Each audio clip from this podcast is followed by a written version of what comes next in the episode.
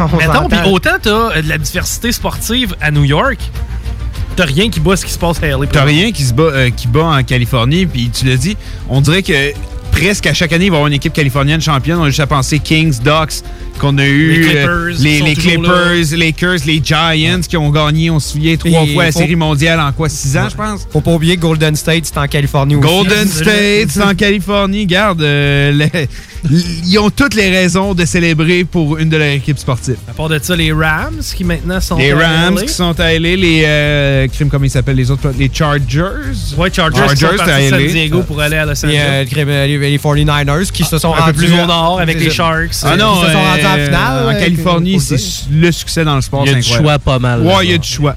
Ça, c'est sans compter à la MLS aussi, qui a quand même des, des, des pieds mis Ouais, exact. Deux grosses formations. hein. Le Galaxy, je pense. Ouais, le Ouais, Galaxy. le Galaxy puis le FC euh, Los Angeles, je pense. Ouais, le FC Los Angeles, Ouais. aussi simple que ça. Fait que Oui. Non, il y a de quoi faire, je pense, à LA. Euh, bon, c'est qu'on a réglé le cas de la euh, NBA. C'est pas mal dans le mythe. Euh, le baseball majeur aussi, euh, tu sais, sans dire que c'est dans le mythe, on n'a aucune idée comment ça va aller, mais en même temps, il nous reste un mois de balle qui va être intéressant en crif à suivre. Euh, maintenant, la Ligue nationale de hockey, c'est terminé. On a maintenant l'équipe championne en six matchs. Salut Nick, parce que les deux, on avait dit que le Lightning allait l'emporter en six matchs face aux Stars de Dallas. C'était pas une grosse surprise pour ma part. Moi, le gagnant entre les Bruins et euh, le Lightning, dans ma tête, était le gagnant de la Coupe Stanley. Le seul petit bémol, ça a arrêté Colorado. Malheureusement, Colorado qui s'est fait éliminer par Dallas. C'est- par la peau des fesses, mais coudons. Puis on parlait de profondeur au niveau du gardien de but. du côté de Colorado, c'est, je pense, un, des points qui leur a fait mal. Maintenant, euh, qu'est-ce qui s'en vient? Une fois qu'on a célébré? Ben, attends un peu. Premièrement, Victor Edmond comme MVP, euh, comment vous euh, avez vécu ça?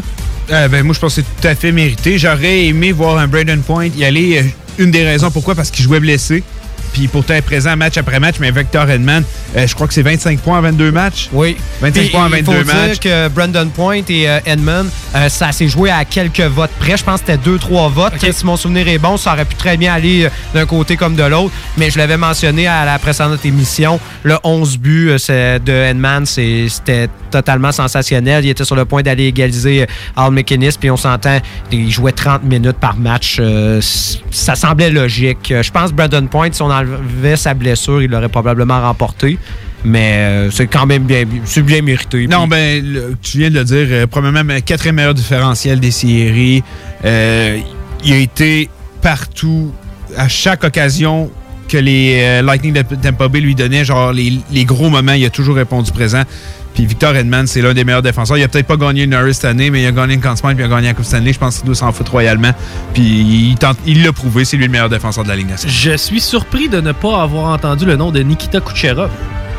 Je pense qu'il a dû finir en haut dans les euh, scrutins, mais moi, je- moi si- j'avais Point Edman puis j'a- j'avais suivi Kucherov. J'ai pas vu les scrutins, ce que Nick. euh, Ouais, je les ai vus. Puis, euh, Kucherov a fini troisième. Ouais, troisième, effectivement. mais quand même, doit loin. arriver aussi. euh, Oui, il était dans la liste, mais c'est ça, c'est- ça s'est vraiment joué entre Edmund et Point. Euh, Kucherov et euh, Vasilevski, oui, ont été considérés comme Enskainen aussi a été considéré, mais il y a, non, non, l'écart était quand même euh, assez gros entre, euh, entre, les, entre eux et Point et Edmund. Fait que ça, ça s'est pas joué dans leur cas. Euh, Puis Kucherov, ça m'a surpris également parce qu'on s'entend ses statistiques sont sensationnelles, mais je crois que c'est tout simplement une question que il y, a, il y a eu quelques mauvaises parties. Tu sais, on s'entend. Il y a eu des parties qui étaient complètement effacées, alors que Point, tu savais à quoi t'attendre de lui et Edmund aussi. Je pense que c'est ça que ça a fait la différence. On a vu quand même quelques belles choses pour ce qui est du futur, notamment au Colorado avec Nate McKinnon, qui je pense était le meilleur joueur des séries. Et si l'Avalanche avait continué, c'est lui qui aurait levé le Conn Smythe. Ah, euh, assurément. Puis c'est plate parce que je pense que les deux meilleures équipes de chaque, euh, de chaque, de chaque conférence plutôt se sont pas affrontées en finale. Je pense que c'est l'Avalanche qui était la meilleure équipe de l'Ouest et de loin. C'est plate un peu. J'aurais aimé voir une euh, finale Avalanche contre euh, Lightning, mais pour le Colorado, la fenêtre vient de s'ouvrir. Là. Si c'est pas cette année, si c'est pas l'an prochain, ça, ça s'en vient. Là. Fait Bon. que euh, c'est pas inquiétant de ce côté-là. Maintenant, il va y avoir des mouvements de personnel dans les prochains Oui. jours. On parlait du repêchage qui aura lieu ce mardi. Exactement. Mardi, 19h. Euh, C'est euh, à ce moment-là que euh, Lafrenière va être réclamée par les Rangers. Oui. Ah, ça, c'est- non négociable. C'est assuré. C'est- assuré. C'est ça. Tu peux mettre ta maison, tu peux mettre tout ce que tu veux là-dessus. C'est assuré que la Frenière est repêchée par les Rangers. À moins Ouais. qu'il y ait transaction. Mais C'est quand la dernière fois que c'est arrivé? un premier choix overall euh, transigé Ah, la dernière fois, ça a été pour les frères Sedin. C'est la dernière fois. Mais, non, les frères Sedin sont sortis 2 et 3. Ouais, mais c'est parce qu'ils avaient. euh, ah, ils ont ouais. transigé le premier pour avoir. ça. Ouais, c'est vrai. Et comment c'est il avait pas structuré Patrick ça? Stéphane? Tout Ouais, qu'un joueur de hockey, ouais. Wow. Son plus gros highlight en carrière, c'est le but raté en empty net qui a marqué le but de LHMSK. Je sais pas si tu. Ah, Ah. oui, oui, oui, ça, ça me rappelle quelque chose contre les Stars. Euh, Contre les, ben, il était avec les Stars, rate l'empty net, Hemsky avec les Oilers, va l'autre bord, Puis ils perdent en prolongation aussi. Ils ont perdu le match. Oui, oui, oui, effectivement. Non, non, ça, c'est effectivement c'est un moment marquant de l'histoire du hockey. Euh, maintenant, qu'est-ce qui va euh, se passer pour le deuxième joueur repêché? Êtes-vous encore Team Byfield ou Team Star? Ah, euh, de ce que j'ai vu, de ce que plusieurs euh, analystes dans les, dans les réseaux sociaux avancent, Tim Stuzzle devrait sortir deuxième. Grandement apprécié des Kings. Byfield, ce qui est drôle, moi, je, je l'aurais vu un bon fit avec les Kings. Pourquoi? Parce qu'on compare beaucoup à Kopitar. On dit que c'est un genre de Kopitar Malkin mélangé ensemble, ce qui est quand même assez attrayant. Mettons. Euh, mais du côté des Kings, on a Alex Turcotte, on a Kopitar. Je pense qu'on va aller chercher un, un allié puissant et Tim Stuzzle. On l'a vu avec Leon Draisaitl qui a gagné le Ted Lindsay, le Hart cette année, et ainsi que le Hart Ross. Euh, les Allemands sont, rendus, sont en train de devenir une puissance dans le monde du hockey. Ouais. Qui aurait cru, mais c'est ça. pareil. Quand les Allemands se mettent sur de quoi, habituellement, ils deviennent bons là-dedans tout le temps.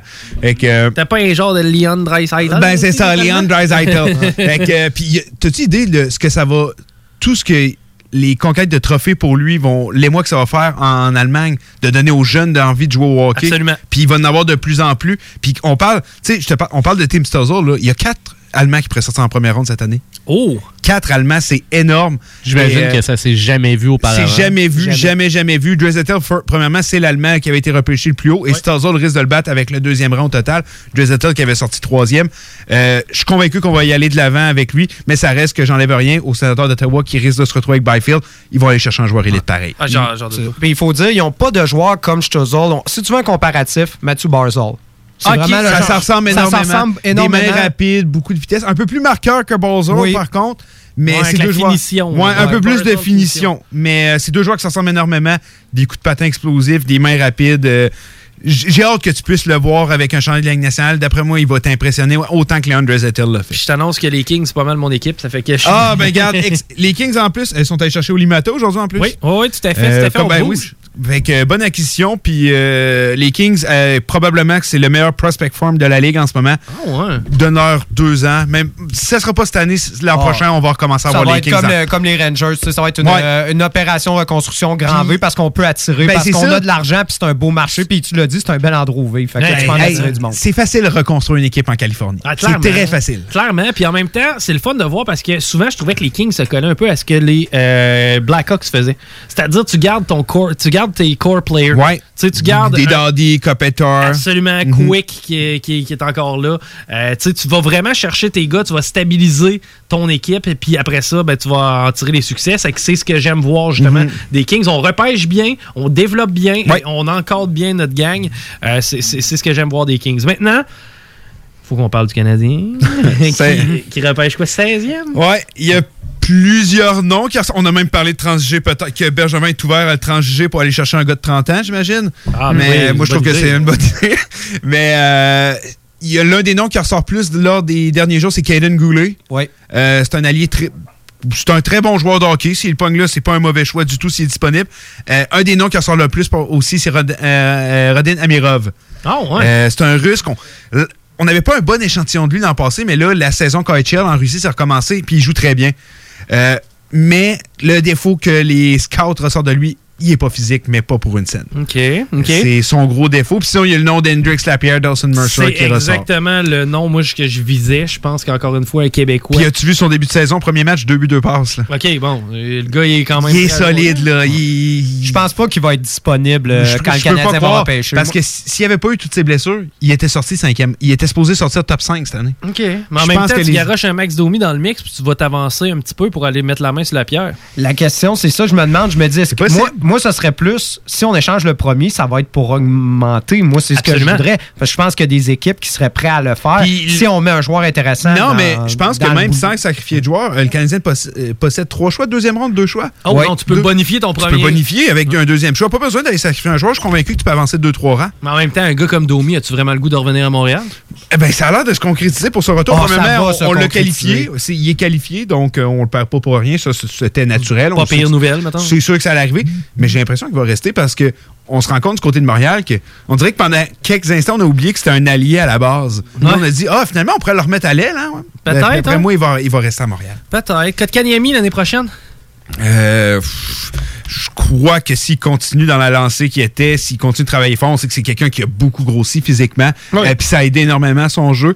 Euh, il a son coup de patin encore à travailler. On sait qu'il y a eu beaucoup de blessures au bas du corps. Euh, mais je suis convaincu que ça peut devenir un joueur. Un, un- J'ai l'impression que le Canadien en Suzuki a le premier centre, puis du Kokanimi ont leur deuxième centre. C'est simple. L'année prochaine, c'est Suzuki, Kotkaniemi, premier, deuxième centre. Tu déroges pas de ça. Dano tu- troisième. C'est ça. Et tu bâtis C'est une autour. belle et- ligne de centre. Ça. Jeune, qui manque d'expérience, mais en en devenir beau. Puis moi, je chickerais avec ça. C'est ça. Et tu fais ton évaluation, tu décides quel allié que tu es capable de laisser partir et ça fera pas mal à ton équipe. Moi, je pense qu'on va perdre Dano. On va probablement perdre un Tatar, un joueur comme Ouais, ça. ben là, je pense qu'on jouera pas sa défensive parce qu'on a déjà une défensive, on va se dire, assez poreuse puis assez moyenne. Ouais. Je pense que ça va plus se jouer du côté des alliés. Bon, maintenant, ça prend un ailier qui est capable de scorer 40 buts parce qu'il est là le problème. C'est ça qui va jusqu'à date. On a des gars qui sont capables au centre d'aller chercher un 60-70 points, peut-être pour Suzuki, 50 peut-être pour Kotkaniemi. Bon, Dano, s'il reste au centre du troisième trio, va aller chercher 30 points, va jouer en désavantage numérique. Mais là, maintenant, qui qu'on met autour de ces gars Ben, moi, je pense qu'on reste patient puis on attend Cole Caulfield. Ouais, on a Je pense qu'on l'a la solution. Le gars a probablement Mais l'un est-ce des qu'on est meilleurs. patient? Ah, ben c'est ça. quand tu écoutes les, les discours de Bergevin, ça n'a pas l'air d'aller dans la direction de la patience. là. On parle d'échanger le 16e show au total d'un repêchage extraordinaire aller chercher un joueur là. Mais j'ai pas l'impression. Tu sais, à moins que. moi, si le gars est en bas de 25 ans, je dis OK, peut-être, si le gars en vaut la peine. Mais si tu m'arrives avec un gars de 28-29 ans, mais je trouve ça ridicule. Tu t'offres une saison de plus, tu gardes ton Tatar sur la première ligne, puis euh, tu le flanques, je sais pas, là, avec, euh, Kot- euh, pas mais avec euh, Suzuki, de Kovalchuk. Que le gars a aimé ça jouer à Montréal. Là, Kovalchuk, ça s'enligne pas pour qu'il revienne, Ah finalement. ouais, finalement, même euh, on se demande s'il y a une équipe qui va y témoigner de l'intérêt. Ouais. Euh, il a tellement mal fait à Washington. Il a euh, tellement bien fait à Montréal. Je suis d'accord avec toi, mais Ouais, l'intérêt plus être là quand du il, côté était de à- Montréal. il jouait, tu sais, il jouait justement sa, son prochain contrat quand il était à Montréal, puis ça, on dirait que l'entre, on va dire la période que justement La période que- COVID, la période Covid, c'est ça. euh, lui, c'est c'est pas réveillé, il pas, il dormait encore. Mais c'est pas impossible. Mais, moi, si moi j'avais c'est le genre de gars que j'amène pour un contrat d'un an à, je sais Ah, pas, 4 millions, 3 3,5, 4, ça pourrait C'est ressembler sûr à que le. Canadien a une masse salariale, mais pour ça, mais on sait que le Canadien va. Moi, je suis convaincu qu'ils vont essayer Taylor Hall. Moi, je suis convaincu qu'ils vont essayer d'appeler son agent. J'ai de la misère. Je sais pas s'ils vont être capables de l'amener, puis moi, c'est pas le gars que je voudrais un contrat à long terme avec lui. On le sait avec les problèmes d'attitude, puis en tout cas, moi, disons que je suis pas Taylor Hall, je l'ai pas nécessairement dans mon cœur, mais je suis convaincu qu'ils vont essayer avec un gros agent libre cet été. Je, je suis sûr à 100%. Ou une transaction, on parle de Patrick Lainé, on parle d'autres joueurs. En tout cas, Mais- Mais c'est drôle de parce que t'as dit il va s'essayer c'est un gros agent libre cet été. Ça sera pas cet été. C'est pas la première fois qu'on Ah, l'entend. je sais, je le sais, puis hey, je le sais tellement. Non, mais t'as raison, puis même moi, je reprends du monde qui le font, puis là, je viens de le faire. Ouais. Mais c'est tellement un réflexe. Mais oui, c'est oui. Saison morte, je vais le dire. Il faut, coller sur le mot saison. morte. Saison Oui, morte. oui, Sinon, on se absolument. trompe tout le temps, mais t'as raison. là. Mais non, c'est ça. Saison morte, j'ai hâte de voir qu'est-ce qui va se passer. Ça va bouger dans les prochains jours. On a parlé, bon, le repêchage qui a lieu mardi. La date limite pour la signature des agents libres, c'est quand? Ben, euh, tu veux dire que ça commence, là? Ouais. C'est le 9? Le 9 en le mai, ce 9. vendredi. 6, on a la première journée de repêchage, ronde 1. Le 7, euh, on a les autres de 2 à 7. Et euh, le 9, les agents libres commandent dès Wow. midi. C'est midi, hein? C'est tout le temps ça. Logiquement, ça devrait être C'est à midi. midi. C'est qu'il va y avoir beaucoup de signatures probablement dans les heures. Oui, ça. oui, oui. Ça va bouger beaucoup. Votre prédiction, à quel moment qu'on recommence, on drop la POC, à quel moment? Eh, boy. Ah, Euh, regarde. moi, le- mais tu sais, c'est parce que j'ai pas envie d'être pessimiste comme je l'avais été, que j'avais, tu sais, on l'avait dit en ondes, moi puis on était convaincus Faut que le tasse les hockey bulles. allait pas recommencer. Ah, les bulles, oublie ça. Les joueurs veulent pas y retourner, ça coûte beaucoup trop cher, il n'y a aucune chance. Euh, on parle de, tu sais, mis à part s'il y aurait un vaccin, je pense pas que ça pourrait avoir lieu vraiment, mais regarde, dans le meilleur des mondes, j'espère euh, février, mais on va être réaliste, ma- mars-avril. Mars-avril, saison écourtée. Je pense qu'on va peut-être accepter du côté de la Ligue nationale de se dire, écoute, ça va être une saison écourtée, mais on va reprendre le dessus une fois qu'on va retrouver la normalité.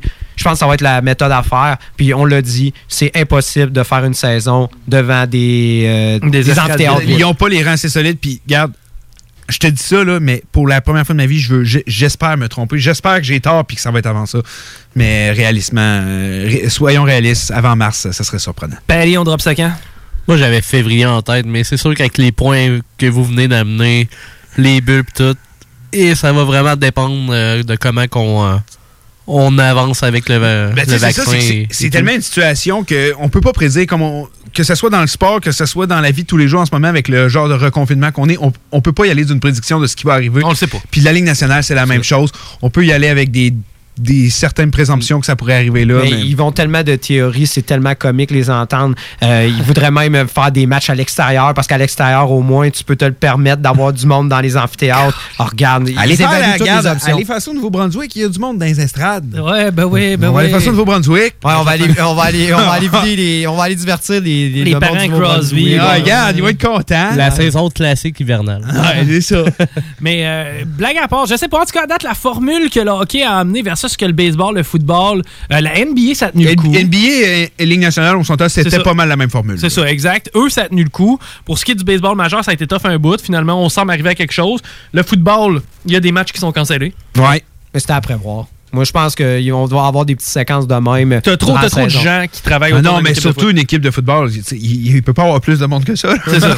T'as trop de gens qui circulent autour d'un équipe Ils ont de quoi, foot. 12 entraîneurs quasiment par équipe? Ça, c'est sans compter l'équipe B, puis Ah, sans c'est compter ça, la pratique. Mais euh, je le sais pas. Je me croise les doigts. J'espère que le 1er janvier, on va dropper une puck. Je serais content. Je, je le souhaite, mais je le souhaite. Mais regarde. Ah, J'aimerais te donner raison parce que ça veut dire que crème, on va avoir eu un vaccin et qu'on va reprendre une 1er, 1er janvier, un genre de 50 games serait le fun. Ah, ça serait, ça serait incroyable. Ça, puis même, si on part en janvier, je suis convaincu qu'on peut faire une saison Ah complète. oui, on peut faire une saison complète. Mais est-ce que ça va arriver? 82 matchs en janvier? On va finir plus tard, par On contre. va Eh, tu finir vas finir ça le 22 novembre. Oh non, non, non, on pourrait finir ça autour. C'est ça, ils l'ont dit. Si mettons, on Fin pourrait comment- août? On, Ben, on parlait même de matchs moins longs pour avoir deux matchs la même journée. Ouais. Mais encore Ah, un peu fois, comme le baseball majeur un peu faire. des matchs ouais. moins longs, des matchs, mettons, d'une demi-heure, 40 minutes. Mais en tout cas, on, on verra bien ce qui va arriver. Mais il faut pas oublier, pour l'instant, on l'a, là. On a toujours la, la GMQ qui a commencé. Ben oui, puis le trophée s'est levé v'là pas long, puis euh, garde, ça suit son cours quand même. Ben oui. Hey les boys, ça va être intéressant, on parle de quoi à soir?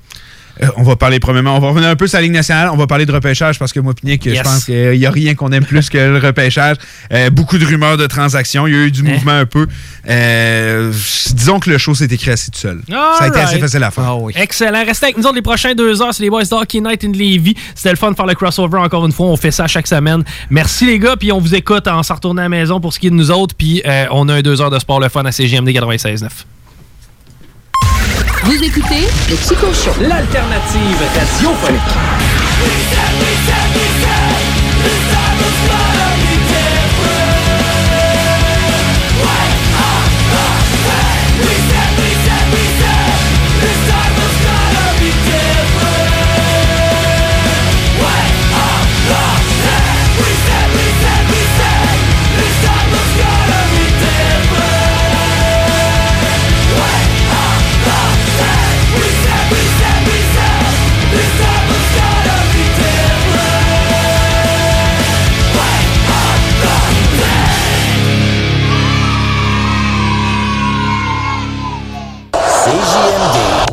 96.9. 96.9. L'alternative radio. Le Chico Show. Faut varier notre portefeuille, comme le dirait si bien Jerry. Exact. Au niveau des économies aussi, tout ce qui est C'est un boursicoteur. Hey, écoute, Nokia. Éc- éc- écoute, écoute bien, arrête, arrête. Eux autres, ils ont parti un genre de chien robot.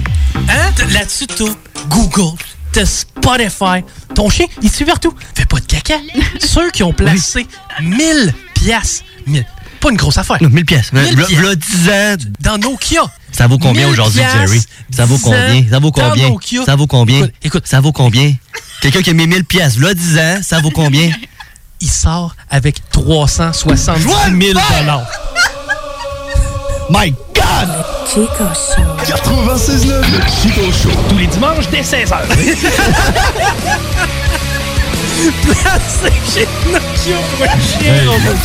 Radio. Hey yo, c'est le vieux de la montagne qui est Webster. Vous écoutez CJMD 96.9 ici en live de Lévis.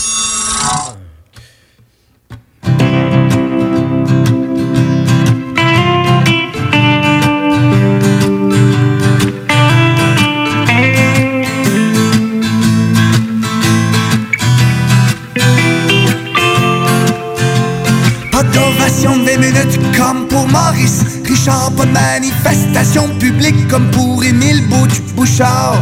Pas de comité d'accueil à l'aéroport, absolument rien pour souligner mon départ.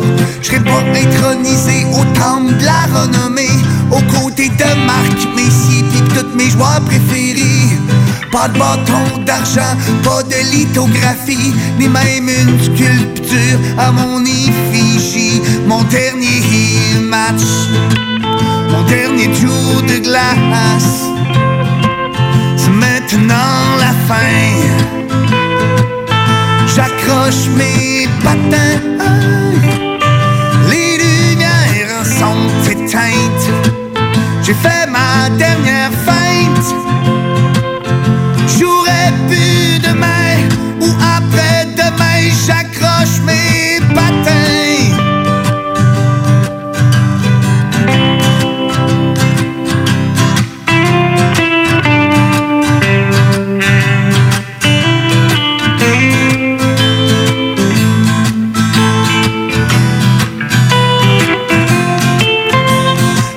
à toutes les coups de poing j'ai mangé sur le nez. À toutes les fois où j'ai joué blessé ma cheville, mon genou. Mes épaules sont fatiguées, puis mes jointures commencent à être maganées. Mes bras meurtris vous tendent le flambeau. Suis peut-être pas dit la fleur, mais je n'ai fait des tours du chapeau. Ma petite carrière passe sous le silence. Ça y est, je tire ma révérence, mon dernier match, mon dernier tour de glace. C'est maintenant la fin. J'accroche mes patins, les lumières sont éteintes. J'ai fait ma dernière feinte. J'aurais pu demain ou après-demain, j'accroche mes patins.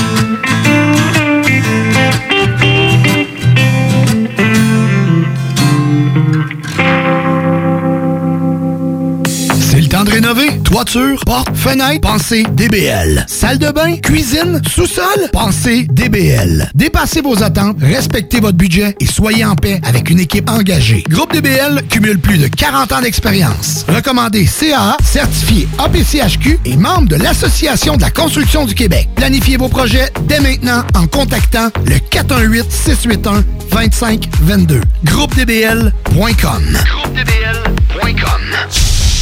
Depuis 1966, les rôtisseries fusées vous régalent avec le meilleur poulet qui soit. Bien implanté à Lévis, vos deux succursales fusées vous offrent un service rapide et de qualité, que ce soit en livraison, en take-out ou en salle à manger. Jetez un coup d'œil au menu. Poulet rôti, poutine, burger, côte levée, brochette, salade et plus encore. Rôtisserie fusée vous gâte avec de nouvelles promotions chaque mois. N'attendez plus et délectez-vous. Pour Lévis Centre-Ville, 88 833 1111, secteur Saint-Jean-Chrysostome, le 834 3333. Commande web disponible au www.rôtisseriefusée.com.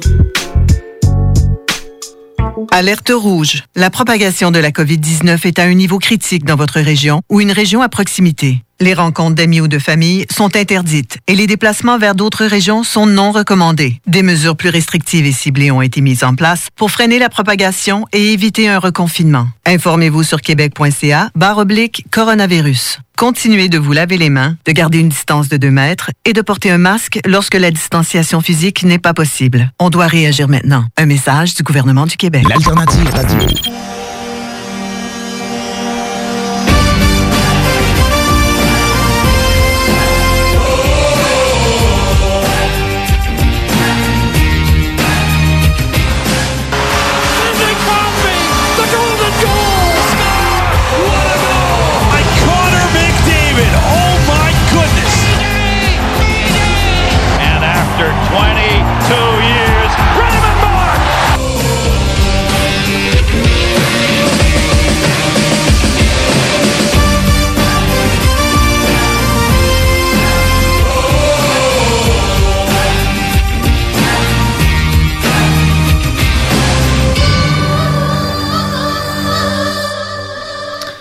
Bienvenue à Hockey Night in Levy en ce dimanche 4 octobre. La saison de hockey de la Ligue nationale est maintenant terminée avec la conquête de la Coupe Stanley des Lightning de Tampa Bay.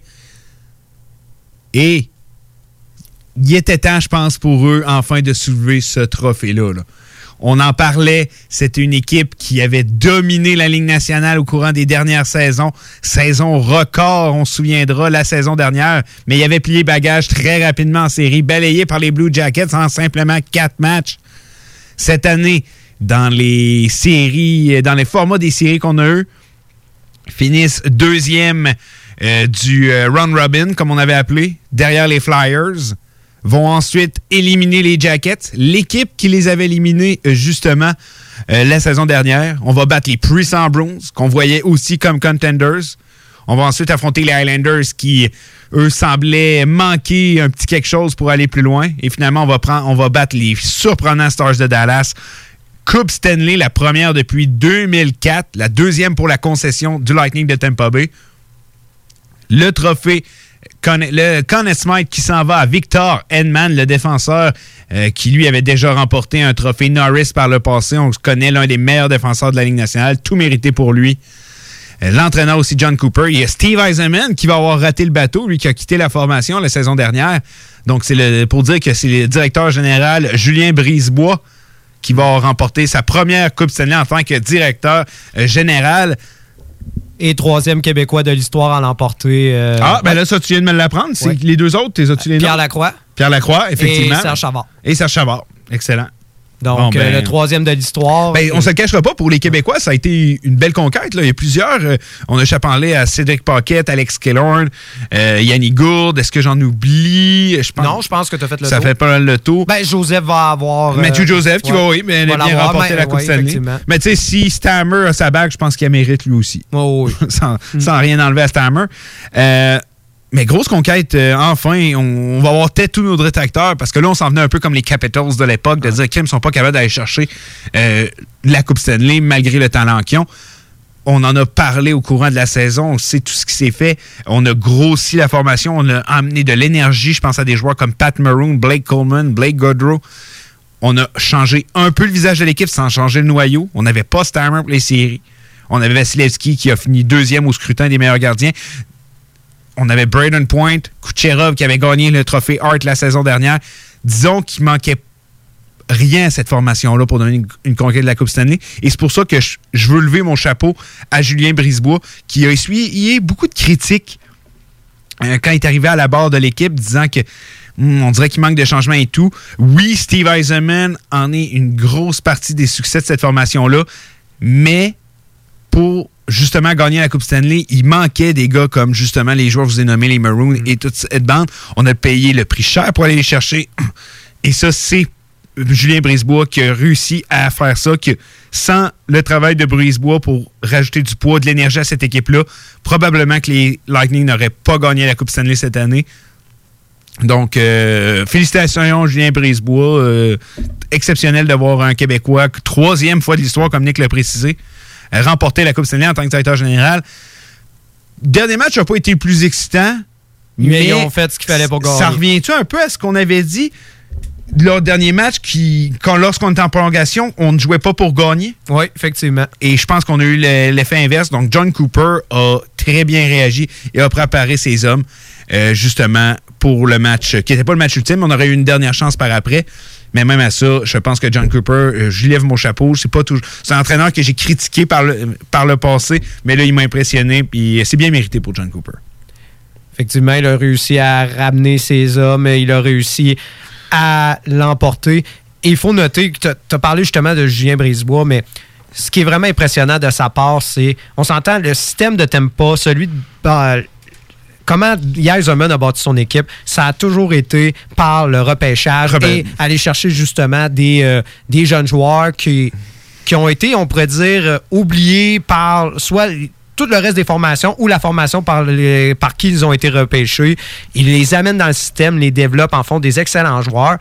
Et des fois, on se permet euh, certaines acquisitions quand on voit des joueurs qui nous intéressent, mais on sait jamais des, des joueurs d'impact. euh. On est allé chercher justement des Kurt, on est allé chercher des joueurs via le marché des joueurs autonomes pour se greffer, mais ça jamais des joueurs du noyau. Le noyau, il a été bâti à même le recrutement? Ben, je pense que c'est une base au hockey. Tu veux gagner, faut que ton noyau vienne du repêchage. En tout cas, je regarde les formations qui ont eu du succès, qui ont remporté la Coupe Stanley au courant des 10-15 dernières années.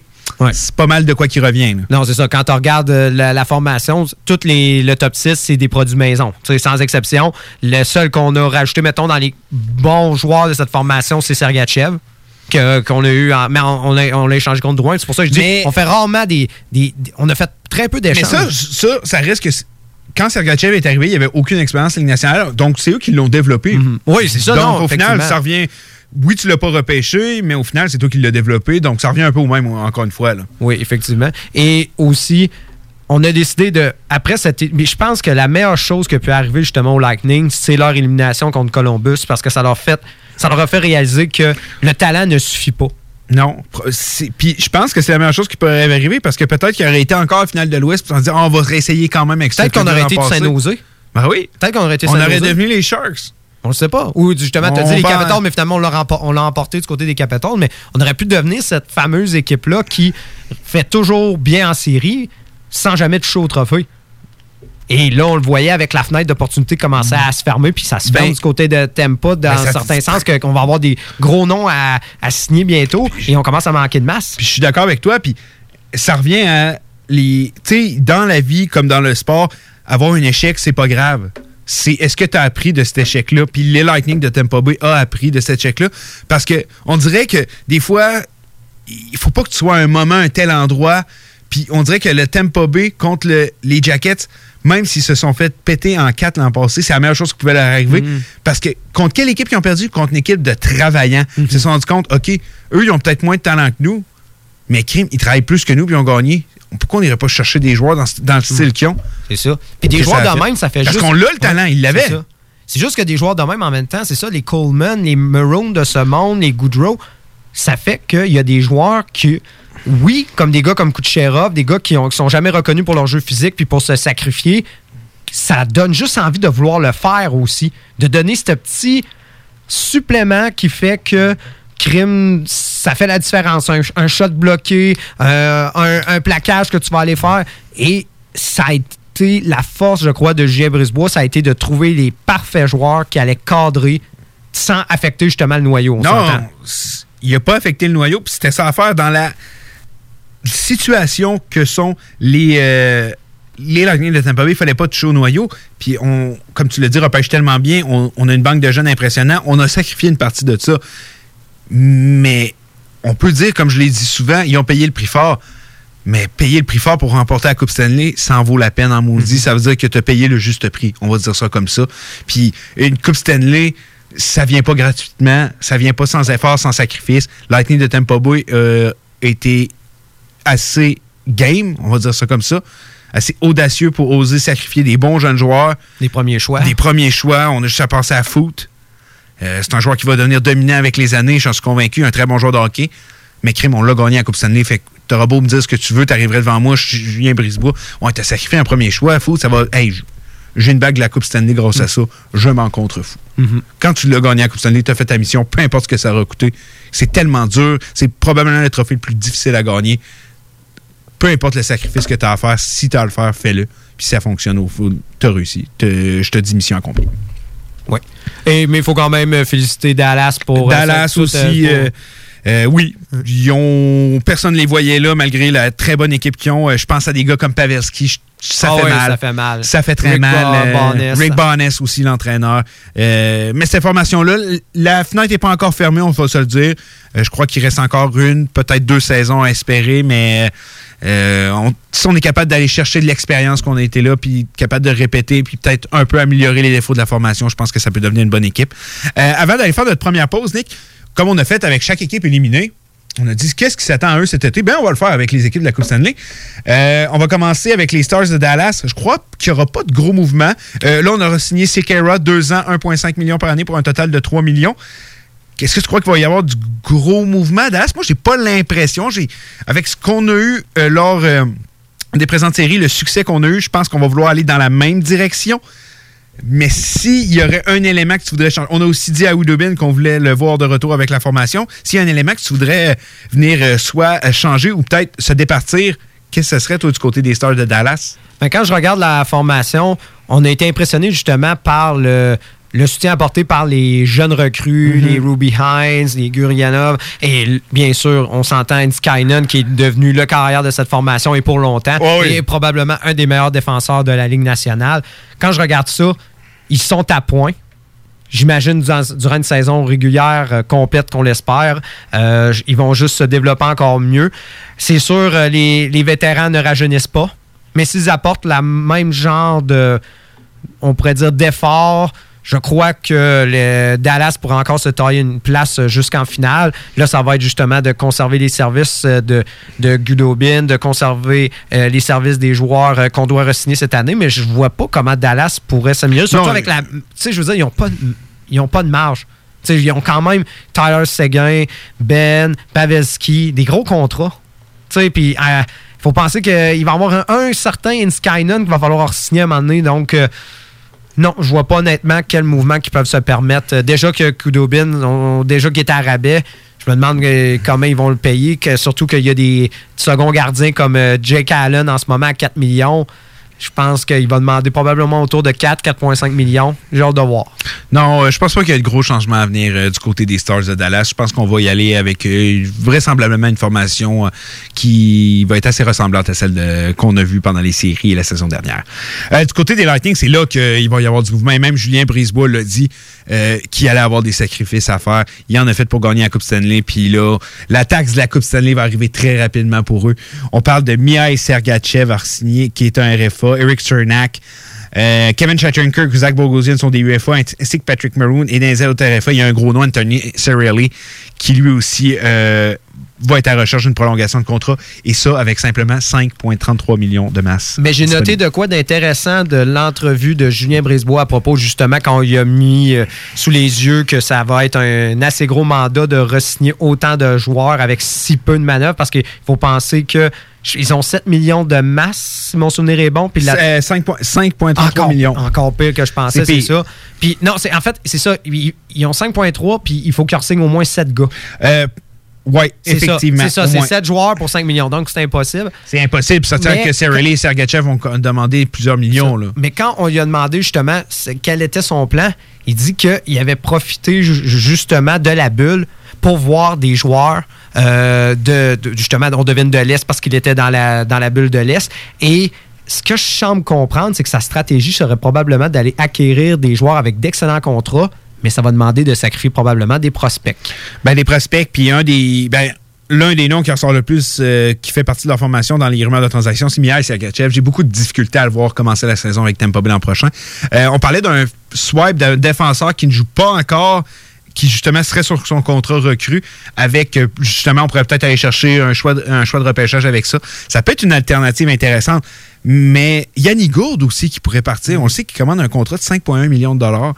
Euh, puis qu'on est allé, on le sait, Yannick Gourde, c'est un joueur d'énergie. On est allé chercher des joueurs d'énergie qui coûtent beaucoup moins cher. Euh, Yannick Gourde, c'est un des joueurs qui pourrait partir, mais sinon, il y a un Palat, un Johnson ou un Killorn qui doit partir assurément euh, de la formation. Ça, c'est sûr.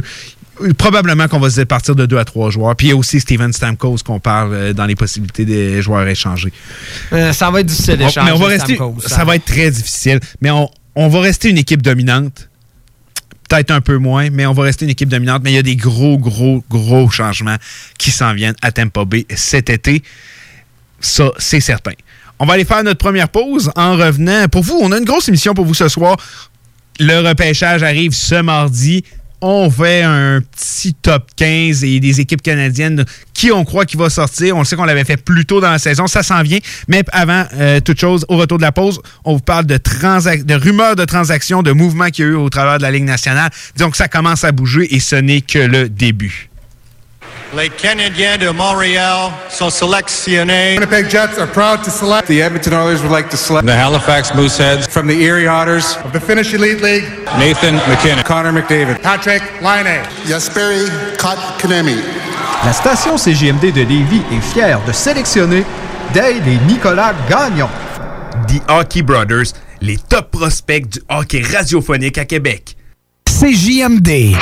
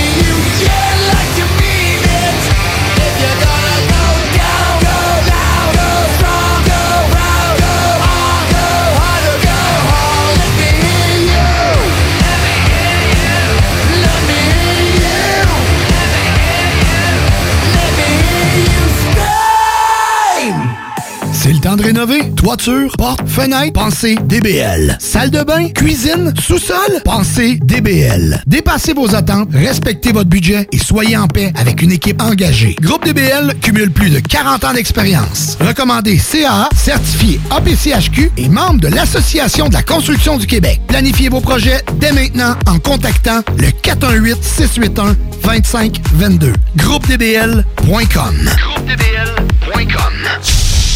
Vous pensez vendre ou acheter une propriété? Faites comme tous ces clients qui ont fait affaire avec l'équipe de Jean-François Morin. Allô Jean-François, j'espère que tout va pour le mieux pour toi et ta petite famille. Je me suis permise de te référer à une amie qui désire vendre sa propriété. Elle disait chercher le meilleur courtier, puis ben, c'est à toi que je l'ai référé. Tout a été super bien pour nous lors de la vente de notre propriété, puis en plus, ça a été fait comme tu nous l'avais dit, dans le délai et pour le prix. Au plaisir! Ça fait déjà quelques transactions que je fais affaire avec Jeff. Cette fois-ci, j'avais une maison mobile à vendre et avec les nombreuses visites qu'on a eues, Jean-François et son équipe ont travaillé de la même façon que si c'était une maison à 500 000. Bravo à l'équipe et merci pour la vente rapide. Jean-François, merci pour la belle bouteille de champagne. On va trinquer à ta santé. Un gros merci pour la vente puis on va savoir qui nommer si quelqu'un cherche un courtier. On savait depuis le début à qui faire confiance puis ça a été un gros succès. Merci. On tient à te remercier Jean-François pour nous avoir accompagnés dans l'achat de notre condo. On n'aura aucune misère à te référer auprès de nos amis et de nos connaissances. Merci infiniment pour ton professionnalisme. Comme tous ses clients, faites affaire avec l'équipe de Jean-François Morin, courtier immobilier. Pour avoir des résultats et maximiser la vente ou l'achat de votre propriété, une seule équipe. Jean-François Morin, courtier immobilier. Vous désirez de l'information sur l'immobilier, vous désirez vendre, vous désirez acheter, contactez-moi directement, Jean-François Morin, courtier immobilier chez Remax Avantage, au 418-801-8011 ou sur notre site web, jean-françois-morin.ca. Vous pouvez aussi nous joindre au 88 832 1001. Vos rôtisseries Saint-Hubert vous offre présentement les trois saveurs du rôtisseur. Le classique poulet barbecue, le poulet piri-piri d'inspiration portugaise et le poulet indien badigeonné d'épices.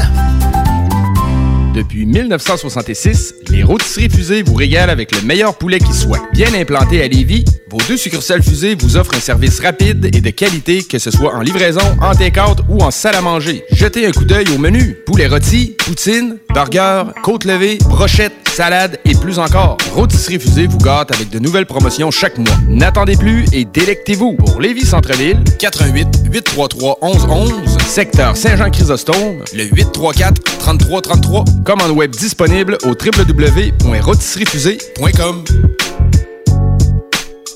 Alerte rouge. La propagation de la COVID-19 est à un niveau critique dans votre région ou une région à proximité. Les rencontres d'amis ou de famille sont interdites et les déplacements vers d'autres régions sont non recommandés. Des mesures plus restrictives et ciblées ont été mises en place pour freiner la propagation et éviter un reconfinement. Informez-vous sur québec.ca barre oblique coronavirus. Continuez de vous laver les mains, de garder une distance de 2 mètres et de porter un masque lorsque la distanciation physique n'est pas possible. On doit réagir maintenant. Un message du gouvernement du Québec.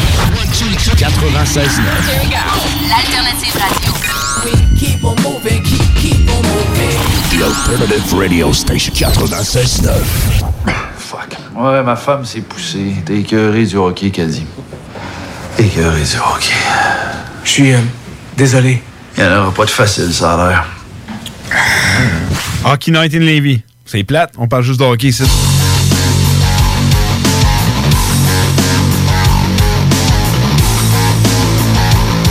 On est de retour sur les ondes de CJMD 96.9 à Hockey Night in Levy.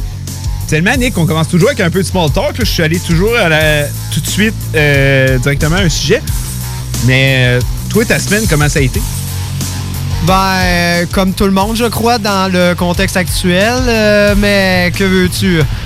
On fait de notre mieux. On se garde la tête hors de l'eau. Euh, pas plus que ça. Euh, mais euh, il faut dire en même temps, la température est exécrable. Pas fait de vélo. J'ai pas pu sortir. J'espère cette semaine. J'ai quelques projets de longue distance en vélo pour finir, mais là, il commence à faire tellement froid. Oh, t'exagères. hein. Ouais, mec. C'est doux. On va essayer des- pas froid, c'est doux. Euh, quand il fera moins 20, tu me diras que c'est frais. Non, non, non, non, non, non. C'est, c'est- t'es- en vélo, euh, fait moins 10 de la température qu'il fait en ce moment, sérieusement. Surtout à Lévis, ville des vents. Maudit qu'il fait que tu pédales pas assez vite. Je pédale trop vite, je pense. C'est ça, les... Ah, peut-être si je pédalais encore plus vite, peut-être que je passerais le mur du son, puis euh, le vent, il passerait autour de moi euh, comme si de rien n'était. Puis moi, euh, ma semaine, ça t'intéresse pas? Tu me le demandes pas? Ben, ça m'intéresse. Euh, vas-y donc, euh, de- de- raconte-moi euh, ta superbe Ben, semaine. euh, sans le vouloir, euh, j'ai euh, j'ai été impliqué dans une polémique. Ah oui? Oui. Polémique, un, scandale, un scandale. Tu sais, on, on a une responsabilité sociale, toi et moi. Et il semblerait que j'ai dépassé les bornes avec un commentaire la semaine dernière. Lequel? Euh, lorsque j'ai dit euh, que le sudoku, que notre jeu était plus le fun qu'un sudoku. Ah ouais? Puis ça, ça vient directement euh, d'une femme qui est membre du cercle des, ben, qui était membre du cercle des fermières. Puis m'a demandé des excuses. Puis tu sais, aujourd'hui, en 2020, on prend pas de chance. Fait que je m'excuse publiquement. Le sudoku, c'est vraiment cool comme jeu. Puis je dis de le faire. Puis tu sais, par polémique, j'entends. Puis les cercles des fermières, c'est une personne, c'est ma blonde, là, qui l'a mal pris. Puis elle était là, tu vas faire des excuses en public. Ben garde, c'est fait dans tes dents. Je l'ai fait. Mes excuses sont faites. Le sudoku, c'est cool à jouer. C'était ma petite parenthèse, tu sais, mais on le sait jamais. En 2020, on prend pas Non, non, non, c'est excuse de tout.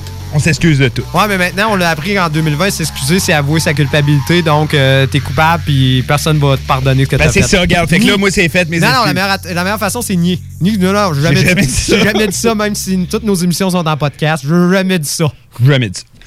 Euh, on va y aller avec euh, les rumeurs de transactions et euh, ce qui se passe aussi à travers la Ligue nationale. Côté rachat de contrat, on a eu Bobby Ryan, Michael Gramner, c'est fait. Euh, c'est un joueur qui peut quand même intéresser plusieurs formations. peut amener l'expérience, la vitesse. L'ex- On le sait, ben, Joueur à désavantage numérique. C'est probablement l'un des meilleurs joueurs de désavantage euh, numérique de toute la, la Ligue nationale. On sait c'est un marchand de vitesse. Euh, C'est un joueur, je sais pas si tu as vu ses photos à Insta- euh, Instagram. Il s'entraîne pas mal. D'après Ouais. moi, le gym, là, il aime ça. Ça. Euh, donc, c'est un joueur qui vous risque d'intéresser les formations. On le sait comme chaque joueur qui est sur le marché des joueurs autonomes, il est au Canadien de Montréal. Bien il y a eu des rumeurs, euh, bien sûr, de ce côté-là. J'ai hâte de voir, mais... On n'a pas un gars qui s'appelle Paul Byron qui fait exactement la même chose, mais en plus, on le paye 4 millions. Ah, c'est ça, pourquoi pas un autre? Euh, du côté euh, des euh, Blue Jackets, il y a le nom de Venberg. Si on ne réussit pas à l'échanger, on, on penserait à le racheter. Euh, c'est Je dommage. qu'il est échangeable. Je, pense Je crois qu'il était sans- Échangeable. échangeable. Ça va être un échange déficitaire, mais il est échangeable en masse. Mais c'est de voir si on veut aller dans de ce côté-là, du côté euh, des euh, Blue Jackets, parce que c'est quand même un contrat de pas loin de 5 millions, 4,9 pour encore trois années. Hâte de voir ce qu'on va prendre en direction, mais c'est dommage. C'est un joueur qui avait tellement montré de, de belles choses. de belles choses en début de carrière. Je pense qu'il n'est pas fini.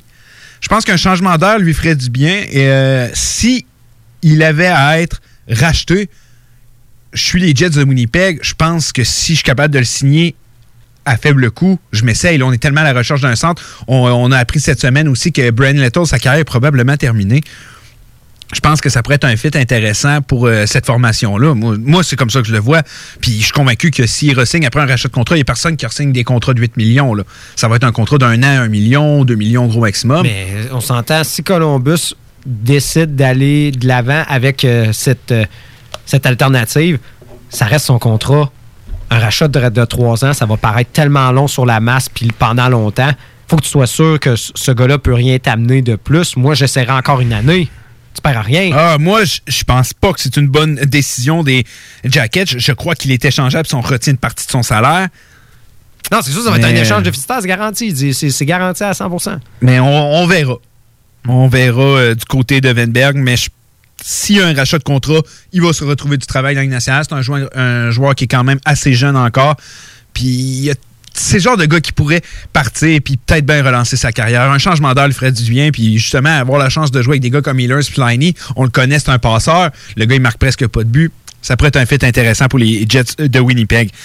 Euh, Strong, les Rangers de New York, pas sûr de, lui, de le qualifier. Et on le sait qu'il a eu une très bonne saison l'an passé. Surpris de ça un peu. Parce que on sait, il reste quoi, je crois, 24 heures, 48 heures. Je, je veux pas dire n'importe quoi. Je pense que c'est soit demain ou après-demain. Là, je vais essayer de vérifier.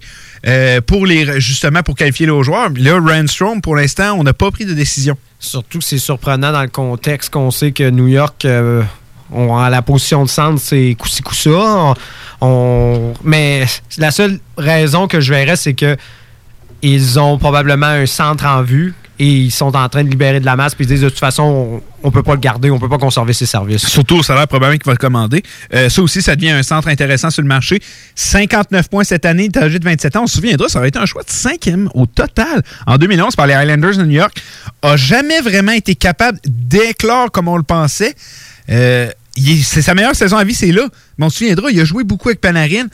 Euh, lui aussi, ça pourrait devenir un centre intéressant sur le marché. Il risque d'avoir beaucoup, beaucoup de. C'est l'une des années les plus excitantes pour les euh, joueurs autonomes. On pense à tous les gardiens, les défenseurs qui vont être là, qui vont voler la vedette pendant le- les signatures des joueurs autonomes. Mais il va y avoir des bons attaquants euh, aussi. Et Ryan Strong pourrait être justement l'un de ceux-là.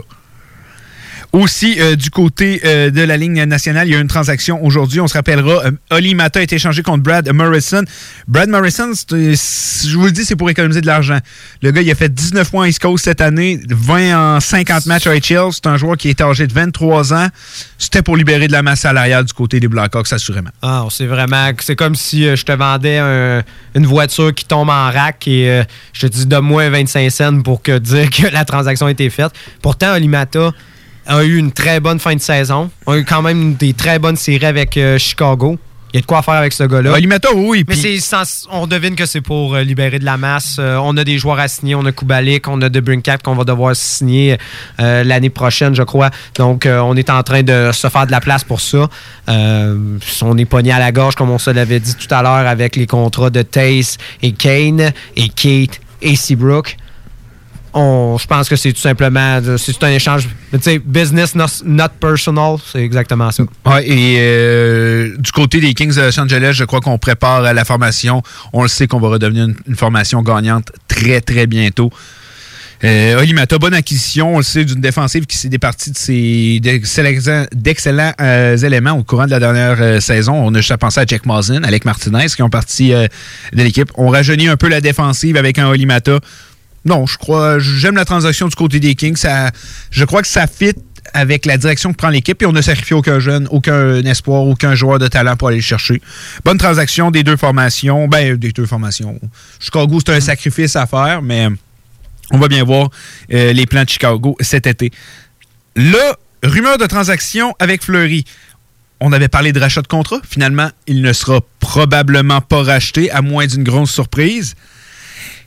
Mais on dit une possible échange à trois. Et par échange à trois, ce que je veux dire, c'est que des équipes comme Détroit, qu'on parle, des équipes comme Ottawa, pourraient aller chercher Fleury dans un échange déficitaire pour Vegas. On, céderait probablement un deuxième choix ou de quoi dans le genre. Un deuxième choix, mais je me dis, si Patrick Marleau a coûté un premier choix, Non, mais- Fleury. C'est sûr que Fleury peut apporter plus que Marleau. C'est garanti. Bon, ben, regarde, en tout cas, un prospect, ils vont commencer à les vider. Là. Je peux pas croire qu'ils vont donner Cody Glass, mais en tout cas. Non, ils donneront pas Cody Glass. De quoi Mais tu sais, les prospects commencent à en manquer là, de leur Ah. côté. là. Et la formation de Détroit ou Ottawa retiendrait 50% du salaire de Fleury et le rééchangerait à une formation.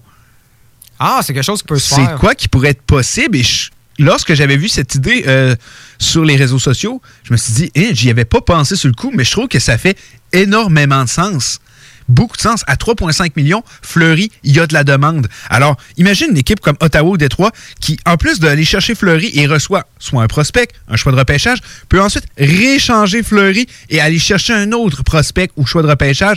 Je pense qu'il y a tout à gagner pour une, une formation qui voudrait faire cette transaction-là et Détroit et Ottawa sont les deux les deux formations qui on voirait le plus un fit dans ce genre de transaction-là. Ouais. Je pense que ça s'est fait. ah, Je me rappelle pas c'est quel joueur qu'ils avaient fait ça, un échange à trois justement pour permettre aux joueurs de jouer dans la formation. Ah, On n'a pas vu ça souvent, mais ça se fait. Ça m'apparaît logique. Puis pour des équipes justement jeunes comme Détroit, moi je pense plus que ça va être du côté de Détroit qu'on ferait Ben, ça. Ottawa, encore une fois, on sait les promesses de Milnick. Mais c'est parce que là, si tu, c'est pour parce que tu payes un gars pour pas jouer pendant deux ans. Je sais, mais. Détroit si a plus les reins solides pour se Ah, plus les reins, je suis d'accord avec toi, mais si Milnick enfin dit Ah là, je vais dépiler l'argent, mais là, c'est le temps de prouver là, que t'es vrai. Puis de faire ça, je pense que pour les fans d'Ottawa, ça ferait genre OK, il, il est prêt à payer là, pour qu'on ait une meilleure équipe. Est-ce qu'il va le faire? Là est la question, j'en suis loin d'être convaincu. Je pense pas mais que je pense que ça serait une bonne occasion. On s'entend, si c'est la moitié de- du contrat, on parle de pratiquement 3,5, ça serait 3,5 millions. 3,5 millions. On s'entend 3,5 millions pour un gars qui joue pas. T'es mieux. dans ma tête, je me dis que c'est un premier choix au minimum. Tu sais, si Marlowe, pour euh, racheter son contrat, on s'entend que c'est juste qu'il paraît deux ans sur la masse salariale. Là, on pense que c'est 7 millions sur deux ans. Oublie ça, ça prend, ça prend assurément un premier choix. Assurément. Ah oui, oui, oui. Non, mais la première transaction, c'est pour ça que, mettons juste d'aller chercher Fleury, c'est pour ça que je me dis que ça coûterait peut-être moins cher, peut-être genre un élément, mais la transaction d'après, là, moi, je suis convaincu qu'on peut aller chercher gros. Mais c'est quand même comique quand tu penses. C'est quand même. Vegas se sont mis eux-mêmes les pieds d'un plat. C'est eux qui se sont créés ce contexte-là. Ouais, on a cherché un énorme, mais là. pas besoin. Oui, mais je suis d'accord, mais là, on vient de signer un gardien qui est hot. Là. On s'entend à Leonard depuis quelques années. Ben, depuis l'an passé, il est des meilleurs gardiens de la Ligue. Un super bon contrat. Un super bon contrat, tu parles? Moi, je pense que eh, oui, on s'est mis le pied d'un plat, mais quand des occasions comme ça euh, s'offrent à toi, puis on le sait que c'est une équipe que- qui vient d'arriver dans la Ligue, qui est tout jeune, mais la fenêtre d'opportunité va se refermer bientôt. Donc, euh, on parlait de payer le prix tantôt. Vegas est dans la même situation que. Différemment, mais dans la même situation qu'une équipe comme le Tampa Bay était rendue. Ouais. Ils veulent gagner, ça va. C'est des deux, trois premières prochaines années parce que ça va dropper dans pas long euh, du côté des Golden Knights, surtout avec toutes les. Puis on va sacrifier d'autres jeunes. Mais à si tu veux gagner, il faut bien que tu fasses des sacrifices. Euh, donc, pour Fleury, échange à trois possibilités euh, de. Parce que c'est sûr que Fleury ne commence pas avec Vegas. Aucune chance qu'il paye autant d'argent pour deux gardiens de but, ça ne fait aucun sens. Lundvix, le roi, racheté par les Rangers, on le savait. On pensait qu'il voulait le pousser à la retraite. Lundvix a dit non. C'était le plan, c'était le plan original. On voulait justement le pousser à la retraite et. euh, Mais euh, il veut encore du hockey. Le roi veut encore être sur le trône au moins deux ans. Euh, donc, euh, Henrik Landvix qui refuse de prendre sa retraite. Euh, Il semble vouloir jouer jusqu'à 40 ans, donc c'est un contrat de deux saisons. L'une des équipes qui est ressortie, on parle des Oilers, de l'Avalanche du Colorado, plusieurs formations qui pourraient être intéressées, mais l'une des formations qu'on parle le plus, on sait qu'ils viennent de perdre leur qu'ils vont perdre leur gardien vétéran. On a un jeune gardien. Je vous parle des Capitals de Washington. Ça me semble la destination logique. Ben, je crois qu'il va aller avec des contenders. Les Capitals restent une équipe contenders. Euh, Puis pour les Capitals, autant que pour euh, Lundvik, euh, je crois que, comme tu dis, ça, ça reste logique. Puis on saura, Lundvik, ça a été l'un des pires ennemis des Capitals pendant des années, lors des séries et tout ça. Le nombre de fois qu'ils ont éliminé les Caps. Euh, ils savent à quel point Henry Lundvik, c'était un gardien dominant. Oui, c'est plus ça, mais ça reste un gardien est capable de te gagner des matchs encore, puis qui a une expérience et qui peut amener ça justement à ton jeune gardien, Ilya Samsonov. Donc, pour les deux formations, euh, ben, pour, les, deux parties, on va dire ça comme ça, je crois que autant pour Lundvix que pour euh, les Capitals, on aurait tout à gagner à y aller avec euh, ce genre, ce genre euh, Ouais. euh, d'unification. Je pense que ça va être de- dans cette direction-là. Je pense aussi, euh, Lundvix, là, il a accepté que ça va être pour un poste de deuxième. Oh, poste de mentor également. Euh, je vois des équipes, euh, là en ce moment, Columbus ont deux gardiens, mais on devine qu'ils vont se débarrasser de Corpissalo. Donc, euh, ça pourrait aussi être une avenue. Moi, je le vois dans une équipe justement avec un jeune gardien. Il aurait pu aller à Philadelphie s'ils n'avaient pas décidé d'Orsigny Elliott. Ouais, Brian Elliott. Brian Elliott, donc, qui reste à Philadelphie, une prolongation de contrat d'un an. On s'entend, lui, c'est un autre vétéran qui a accepté ton- son sort. Il sait que c'est un rôle de mentorat. Il sait que le premier Ouais, ben, gardien... Manu, c'est parce que si tu veux continuer, il accepte-le. Ouais, il l'a accepté. Puis même, c'est une réduction de salaire. Ils l'ont dit. Il y aurait eu des offres de 2 millions ailleurs, mais non, il dit 1,5 million, puis je reste à Philadelphie. Je pense que Lundvix euh, non plus, il voudra pas aller bien, loin. Moi, je pense que ça va jouer justement dans des équipes de l'Est. C'est pour ça que j'ai dit Columbus. Euh, mais je crois que Washington, ça me semble tout à fait logique. Ah, je suis convaincu aussi que Henrik Lundvix euh, et les Capitals de Washington, ce serait l'un des meilleurs fits. Oliver Ekman Larson, deux équipes simplement dans sa liste de. On sait qu'il y a une clause de non-mouvement. Dans sa liste potentielle, on parle des Bruins on parle des Canucks. Et alors en ce moment, les Canucks seraient l'équipe qui aurait montré le plus gros intérêt. Il y aurait une offre sur la table. Est-ce que tu crois qu'il y aurait un fit à faire entre les Canucks et les Coyotes de l'Arizona? Pour euh, Oliver Ekman Larson? On parle d'un défenseur élite qui semble un peu en avoir perdu au courant de la dernière année et tout, mais tu sais, on. Mais je tu pense que c'est genre. Ben, c'est ça, c'est que tu penses que tu sais à quoi t'attendre de lui, puis dans une équipe jeune, talentueuse contre les Knox, je pense que ça serait un bon moyen de, de step up sa carrière. Ben, ça me paraît logique parce que du côté de Vancouver, on a des défenseurs qui, prennent de l'âge, qu'on va perdre. Euh, ça serait bien de le remplacer justement par un défenseur, oui, d'expérience comme Ekman Larson, mais quand même, qui, on s'entend, c'est pas un joueur de 35 ans. Tu sais, c'est- c'est quoi, Ekman Larson s'est rendu à quel âge? Euh, Ça doit avoir 28-29 ans, ça, à peu près, Ekman Larson, maintenant? Je vais te le confirmer, mais ouais, max 30 ans, mais je pense Max pas que- 30 je pense ans, pas ouais. qu'il y ait 30 C'est ça. Et tu sais à quoi t'attendre de lui, mais je devine le prix. Moi, si je suis du côté de. Il y a 29 ans, ouais, c'est ça. C'est ça. Donc, euh, tu sais, il y a encore de bonnes saisons. Euh, il y a quand même un contrat intéressant. Tu sais, je veux dire, un contrat, oui, à long terme, mais je pense que c'est, je pense que Vancouver pourrait très bien l'absorber. Moi, je pense que le, les- le joueur qui va être visé, ça va être Brock Besser. Moi, je pense que ça me paraît logique. Je crois aussi. Euh, ça va être comme rempla- pour remplacer Taylor Hall. Tu sais, on mais s'entend, en ce moment, il n'y a pas une équipe qui est plus, on va dire, dans chenoute que les Coyotes. là. Ah oui. Parce que là, on parle de Kessel, Ekman Larson, on veut dépasser des contrats. Donc, on veut retourner en genre de reconstruction. On sait que c'est un nouveau directeur général. Il a le droit d'y aller s'il veut. C'était pas son équipe avant. Il peut arriver devant le propriétaire et dire Moi, il faut que je recommence, sinon ça ne marchera pas avec le groupe que j'ai là. On a racheté Gramner. On semble vouloir économiser du salaire. On va retourner en reconstruction. Mais hey, on n'a pas de choix de première ronde l'an prochain. Non. Et ni l'autre d'avant, Et ni l'autre d'après. Non, euh, l'an prochain, on n'a on pas, puis cette année, mais Ouais. après ça, on récupère. C'est ça. Fait que, je sais pas où s'en va cette formation-là. J'essaye de comprendre, mais. euh, Je pense qu'on va le voir au repêchage, puis on va le voir avec les prochains mouvements. Mais c'est ça que je trouve étrange, c'est que les Coyotes pourraient même pas se permettre une reconstruction. On s'entend, c'est une équipe euh, qui, euh, au niveau financier, ça va tellement mal, tu peux pas dire, hey, en passant, vous allez avoir en- encore du, du produit affreux sur la patinoire pendant 2-3 ans. Je pense que c'est invendable. Je pense que ça passerait pas, là. Non, ça passerait pas. J'ai hâte de voir euh, ça va être quoi le prochain. Ou sinon, c'est tout simplement, tu sais, tu te la fais à la Sears de ce monde et les compagnies, c'est tu liquides tout en attendant que quelqu'un te rachète. C'est exactement ça. Moi, je pense que ça va peut-être se dessiner comme un plan de même. C'est ça, tu, tu coupes dans le gras, Ah, puis, tu sur- puis tu survis le temps qu'une offre arrive. On sait jamais, ça pourrait euh, y aller dans cette direction-là, mais tout ça pour dire que je suis convaincu que d'ici le repêchage et ou et pendant le repêchage, il va y avoir euh, plusieurs euh, gros noms qui vont euh, probablement être échangés. Oliver Ekman Larson. L'an passé, on, ça fait quelques années qu'on pense qu'il va être échangé. Je crois que cette année, avec le changement de direction avec les Coyotes de l'Arizona, je crois que c'est terminé pour Oliver Ekman Larson. Les Sharks, il y a des rumeurs qui veulent aller chercher Dubnik. Honnêtement, là, je pense que c'est le temps de dire à Doug Wilson, là, t'es quand- t'es en train de complètement tomber sur la tête. Ah, on va faire un scanner sur Euh, non, non, là, là, de- je sais pas ce qu'il est en train de faire, à quoi qu'il pense, là. Mais quand j'ai vu vraiment des rumeurs de transactions, et puis quand Devin Dominic avec les Sharks, j'ai dit, mais il est complètement fou, là. C'est quoi, tu vas sacrifier encore des. Il va, Ah oui, puis j'ai lu un autre. Ça, quand j'ai lu ça, j'ai. Les, il était en euh, Zoom, une entrevue Zoom avec euh, euh, des journalistes. Puis ils ont demandé euh, avec le repêchage. Ah, il dit Ah, cette année, on va les garder nos choix de repêchage. Mais voyons donc. C'est- Ils veulent faire changement. Ils disent On va essayer comme ça, les gars, peut-être bien ça va fonctionner à long terme. En tout cas, euh, les Sharks de San Jose qui sont chanceux d'être en Californie parce qu'ils vont réussir à reconstruire un moment donné. C'est pas demain à veille, mais ils vont, ils vont réussir. Mais ils sont chanceux en maudit d'être en Californie. Puis s'ils vont chercher sérieux un Devin Dominic, puis je sais même pas ce qu'ils vont donner pour. Je suis convaincu qu'il coûtera pas cher parce que le Wild, on se souvient en série, il était plus d'implant.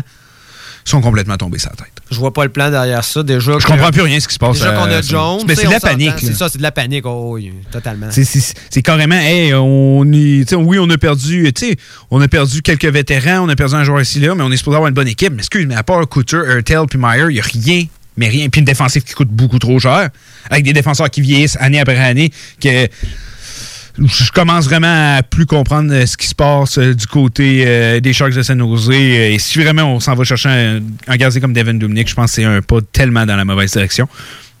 GMQ qui a commencé cette semaine, vendredi. Euh, on a eu un, droit à des bons matchs jusqu'à maintenant, mais là, il y a une tâche d'ombre qui est en train de se faire sur la Ligue. On parle déjà de rumeurs pour cesser les activités dès demain. Oui, effectivement, on va le savoir euh, avec euh, les mesures du gouvernement. Ça va être annoncé lundi. On l'ignore. On sait que pour. Ah, et ça pourrait être mis en pause dès demain. Oui, oui, dès demain. Ah oui, c'est demain, c'est lundi. Ben oui, c'est ça, c'est ça. Demain, c'est lundi. C'est pour ça que. M'excuse.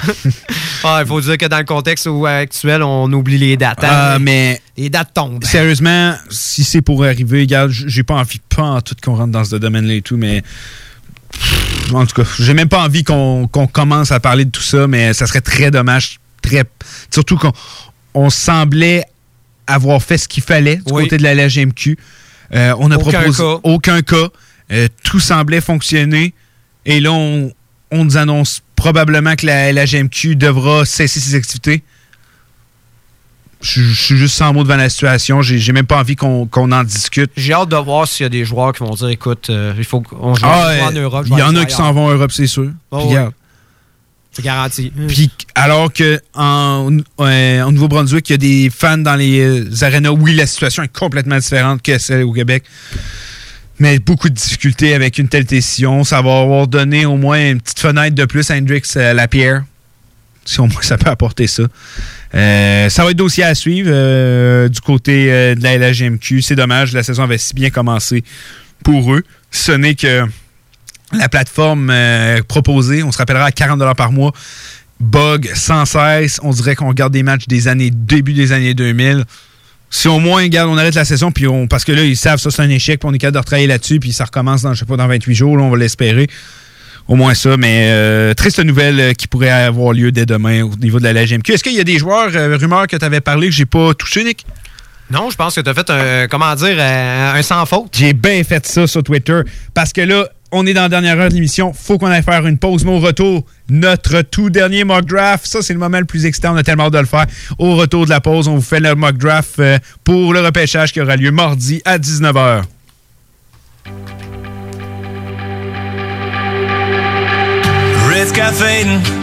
Let's do this right. What you drinking's what I'm drinking. Who's got a light? We about to burn up this 9 to 5 from dusk till dawn. man, it's on. Blue jean babies, 501s. Music's playing, yeah, we're swaying. Turn this one up. These stars are falling like confetti, so wish on one for the gone. Find someone, have some fun till it all gets lost in the light.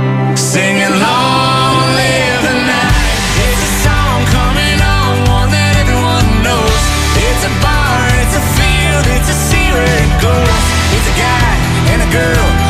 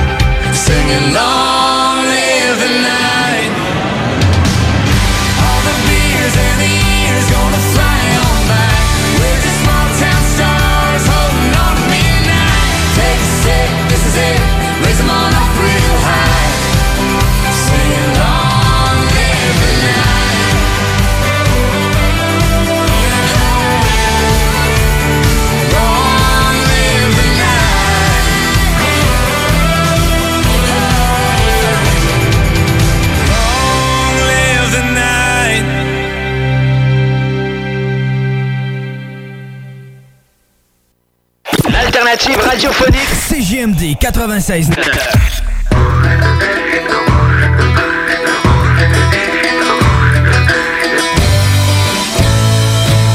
Je me réveille un matin, j'ai l'envie d'une petite bière. Je trouve pas ça très normal, je encore celle d'hier. Falloir que tu un peu, c'est ce que dit ma mère. Viens donc en prendre un autre, c'est ce que dit mon père. Moi pis ma petite bière, on fait une belle petite paire. Ma blonde, elle n'a plus trop, elle a sorti sa Venu par s'envoyer en live.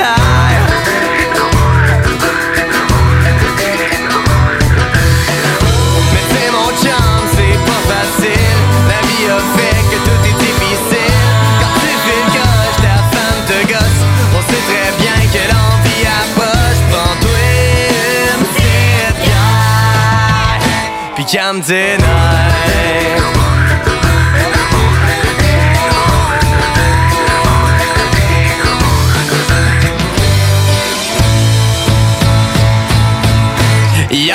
Le chum s'en revenait de l'école, assis dans sa minoune avec la belle Nicole. Je les attendais chez nous avec une caisse de brou. On a pris une petite bière, on était toutes ben sous. Au fond, mon chum JF, il filait pas tant que ça. On s'est pris une petite bière, puis je l'ai pris dans mes bras. Le lendemain matin, à côté de son lit, il a vu tous les bouteilles étaient toutes étourdis.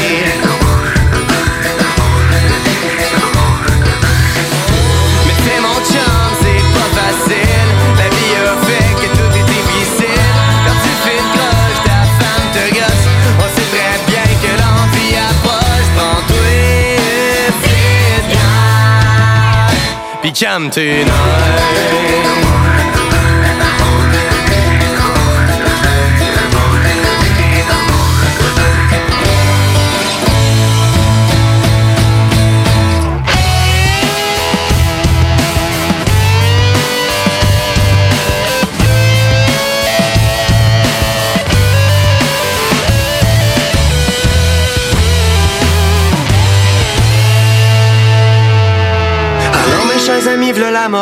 Si vous êtes tout seul à ranger votre misère. S'il te détendez-vous, y'a pas de panique à avoir. Gardez-vous un bon chum et prenez une petite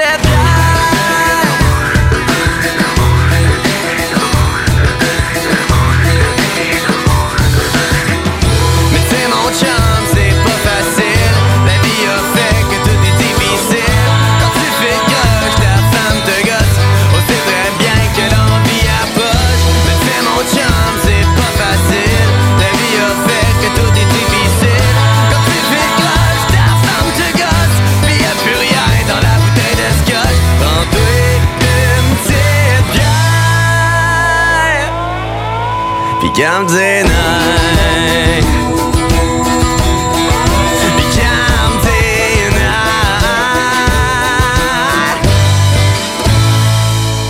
Encourager les entreprises lévisiennes en achetant localement, c'est soutenir tes voisins, ton employeur, tes amis, bref, une communauté dont tu fais partie.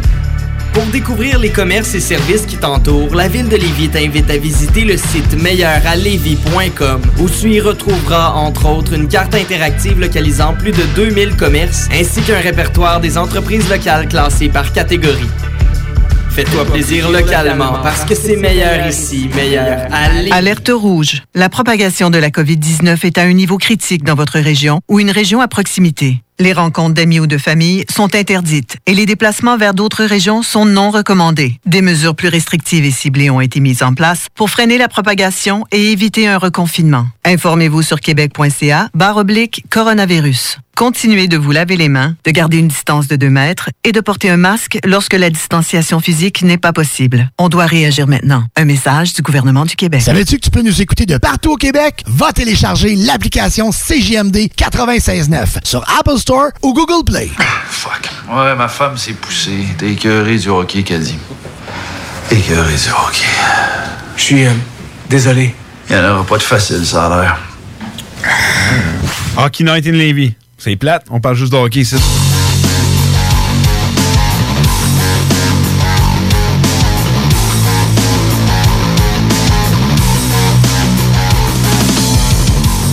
On est de retour à Hockey Night in Levy. Comme je vous avais promis avant la pause, on va faire un mock draft. On avait fait un par le passé pour euh, vous expliquer pendant que Nick essaie d'arranger ses écouteurs. C'est quoi un mock draft? Euh, on va prendre euh, de 1 à 15. On le fera pas au complet. On va essayer de faire ça quand même assez rapidement. Euh, de 1 à 15, ainsi que tous les premiers choix des équipes canadiennes. Donc, on peut dire qu'on va faire de 1 à 16 vu que les Oilers repêchent 16e. Euh, non, que le Canadien repêche 16e plutôt. Il y a les Flames de Calgary au 19e rang, les, Sénateurs au 28e. Donc, on va faire un peu l'étalage de tout ça. Ah, ok, honnêtement, je sais pas pourquoi, mais quand on parle de mock draft, là, je deviens tout excité. J'ai tellement c'est vrai. Euh, honnêtement, la saison, c'est peut-être fini, mais moi, c'est ma saison préférée qui commence repêchage agent libre et surtout le repêchage. Il y a des équipes qui vont tellement s'améliorer, puis c'est le fun parce que c'est tellement un bon repêchage. Tu sais, on parlait de lui de 2003, ben c'est dans les mêmes trembles que celui de 2003, où des certains Carter, Richard, Perry, Getzlav, Shea Weber, Souter et tellement d'autres. Et le Canadien repêchait qui cette année-là, Nick? André Costin. Solide. Ouais. Mais là, on dit, les, les analystes euh, qui, ont, euh, qui ont été dans l'entourage des jeunes cette année, on s'entend, il y en a que c'est des vieux routiers là-dedans. C'est des gars qui en ont vu du hockey. Ça fait des trentaines, des quarantaines d'années qu'ils sont dans le hockey.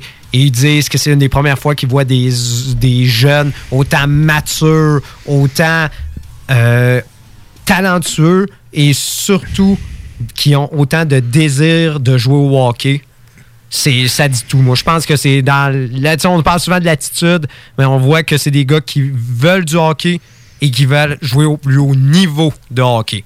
Donc, c'est génial. C'est, j'ai vraiment. C'est, c'est Ah, tout qu'un repêchage, puis on va, on va en discuter avec vous. On va parler des jeunes qu'on a sur nos listes. Euh, Nick l'a très, très bien dit. C'est un repêchage incroyable cette année. Et euh, j'ai très hâte à mardi. Je vous cacherai pas que mardi soir, à part mon Twitter, je vais pas être vraiment accessible à parler. Pas vraiment. Euh, petite parenthèse, parce que je pensais à ça aujourd'hui. Euh, on le sait que la saison ne débutera pas avant janvier minimum, c'est ce qu'on avait dit, même si ça risque d'être plus tard. Mais on le sait qu'il y aura un championnat junior. Il va-tu y avoir du talent dans ce championnat junior-là? Et quand je pense à l'équipe canadienne, Lafrenière va être là. Et... Lafrenière, l'an passé, il était dominant. J'ai bien hâte de voir cette année. Non, non, ça sera. Puis là, c'est pas des heures plates comme en République tchèque l'an passé. Ça va se passer à Edmonton. Fait On va pouvoir regarder probablement le tournoi le plus relevé depuis le lockout de 2005. Euh, Ouais, où, en on a- décembre. où on avait Sidney Crosby, Bergeron et j'en passe dans Getzlav, on avait tellement de talent. C'était quelle formation qu'on avait du côté euh, de l'équipe canadienne. Et là, on va avoir une formation probablement l'une des meilleures dans les dernières années.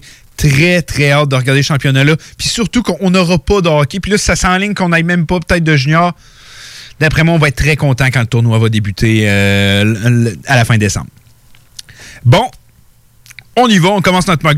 Le premier choix qui va aux euh, Rangers de New York, les gagnants de la loterie Lafrenière. Je viens de le dire, qui va être repêché premier?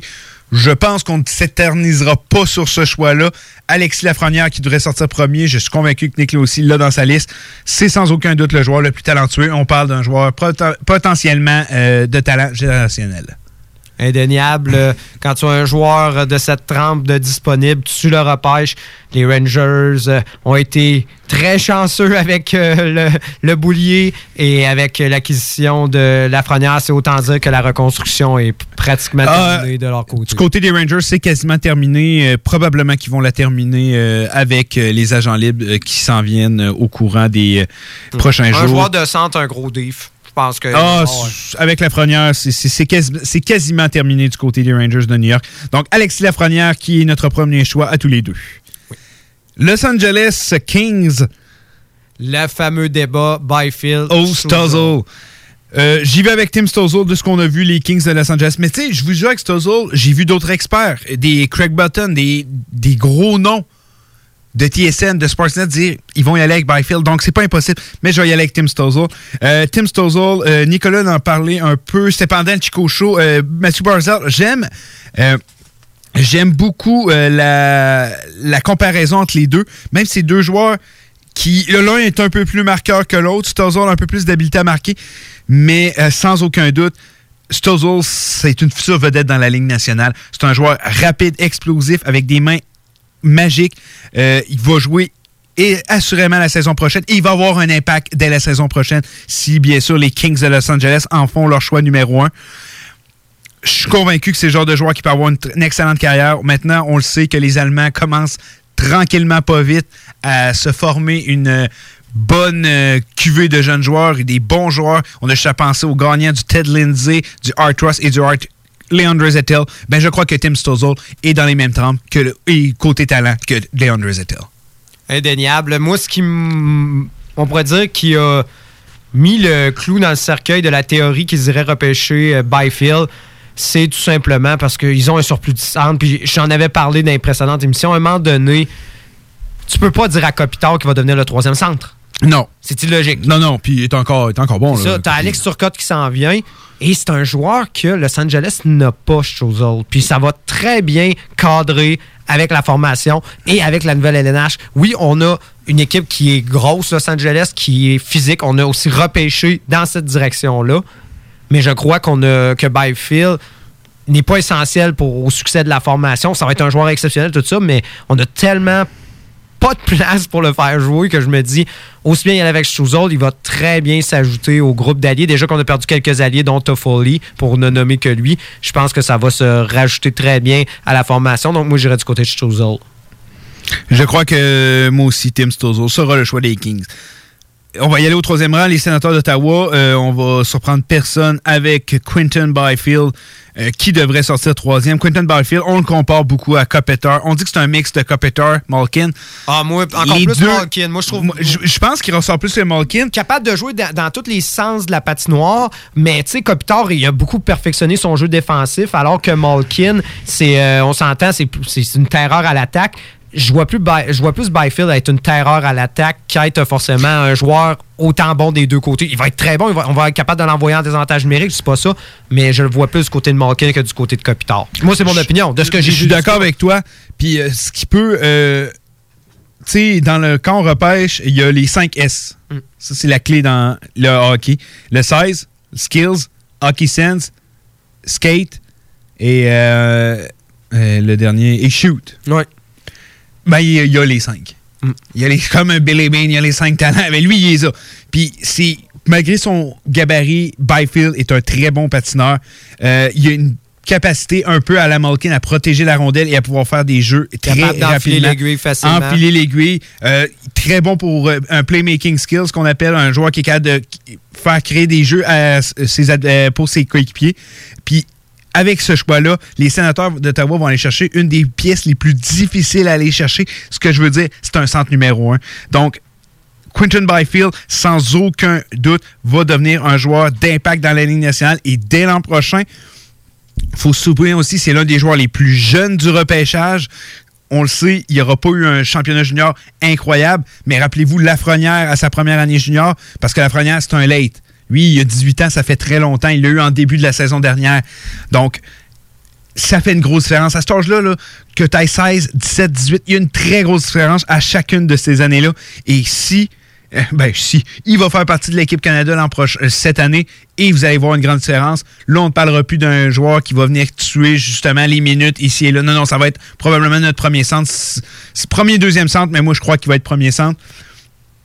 Et aussi, l'un des talents que j'aime le plus euh, de Quinton Byfield, c'est sa capacité à faire des jeux dans les endroits restreints. Même s'il n'y a pas beaucoup d'espace, il est capable de sortir soit avec une feinte, soit avec ses patins, soit avec une passe ou un tir, et il est capable d'être dangereux à chaque occasion. Selon moi, Quinton Byfield est aussi un genre de joueur que j'aimerais peut-être pas au même degré qu'Alex Lafrenière, mais je pense qu'on a un joueur talent générationnel du côté de Quinton Byfield, comme on a de Tim Stuzzle et d'Alex Lafrenière. C'est probablement le top 3 le plus relevé depuis des années. On va y aller avec les, les Wings euh, et euh, je vais te laisser commencer, Nick. Je sais pas si on va aller dans la même direction. J'hésitais entre deux candidats. Euh, surtout, c'est les rumeurs qui entouraient ces deux joueurs qui, qui, ont, qui, ont fait que finalement, au final, euh, j'ai décidé d'y aller avec euh, cette sélection-là. Euh, J'irais, moi, du côté euh, de Marco Rossi. Du côté de. Marco Rossi, Marco oh. Rossi, oui, effectivement. C'est un bon choix. C'est un excellent choix. Ouais, p- malgré son petit format, c'est probablement un des joueurs les plus talentueux de ce Puis repêchage-là. malgré le petit format, c'est un gars qui a un très bon gabarit. Oui, il est capable de jouer euh, physique. Puis même, euh, on parlait justement de Quentin Byfield. On se rappelle d'un certain match euh, contre justement Sudbury où euh, Marco Rossi, qui joue pour le, le 67 d'Ottawa, a complètement déclassé Quentin Byfield, pratiquement un pied plus grand que lui. Euh, il peut très bien jouer sous la pression. Euh, et comme je dis, c'est probablement un des joueurs les plus talentueux de ce repêchage-là. Et c'est ce que Détroit a besoin, c'est d'aller chercher le joueur le plus talentueux disponible à ce rang-là. J'ai hésité. J'ai hésité. Il y avait d'autres options, des excellents choix. Et je suis sûr que tu en as un là-dedans. Mais à ce que je vois, moi, je pense que Détroit a vraiment besoin de talent parce que quand je regarde les recrues, leur banque de recrues en ce moment, c'est ça qui leur manque. Oui, on a des joueurs de Ligue nationale, mais est-ce qu'on a un joueur vedette en devenir? Non. Et là, on a un quatrième choix, c'est le temps de le faire. Déjà qu'on a. Et je t'avais parlé, moi, je me dis, ça aurait été le temps de faire la fameuse brigade défensive euh, avec Drysdale, mais je crois qu'on va y aller du côté d'un attaquant, du côté de Détroit. Euh, J'y vais aussi avec un attaquant. Moi, j'ai été du côté de Cole Perfetti. Euh, mais Rossi Perfetti, on peut très, très bien les, comparer comme style de joueur. Perfetti, c'est probablement l'un des talents offensifs euh, côté hockey sense, probablement l'un des meilleurs de tout ce repêchage-là. Le joueur le plus cérébral de ce repêchage. Effectivement, effectivement. Euh, et on- son nom est relié avec euh, celui des, euh, des Red Wings de Détroit. On saura que depuis que Eisenman est là en poste, il n'a pas eu peur de repêcher le gars qu'il voulait. On le sait, l'an passé avec Maurice Sader, et il s'est pas planté. Et je crois qu'en allant chercher Cole Perfetti, un centre qui, un peu comme toi, tu l'as dit, Nick, n'est pas nécessairement le plus gros format, fait simplement 5 pieds 10, mais c'est un joueur tellement intelligent, c'est un joueur tellement talentueux. Euh, c'est une grosse carrière qui va attendre Cole Perfetti, puis je suis convaincu qu'on on a besoin d'un gros attaquant, on a besoin de centres. C'est tellement difficile d'aller chercher des centres de qualité. En Cole Perfetti, on l'a. C'est pour ça que moi, j'en fais mon numéro, euh, euh, mon numéro 4 avec les Red Wings de Détroit. Perfetti, lui aussi, qui. Il y a tellement des gars qui sont NHL ready là-dedans. Si c'est pas cette année, ce sera l'an prochain, mais sans aucun doute, un joueur qui peut avoir un gros impact avec les Red Wings de Détroit dès sa saison au numéro 1. On retourne avec les sénateurs d'Ottawa, cinquième rang total. Je crois que on va y aller les deux dans la même direction, même de la part de ce joueur-là qui a dit mon feeling, c'est avec les sénateurs, c'est avec eux que j'ai le plus parlé.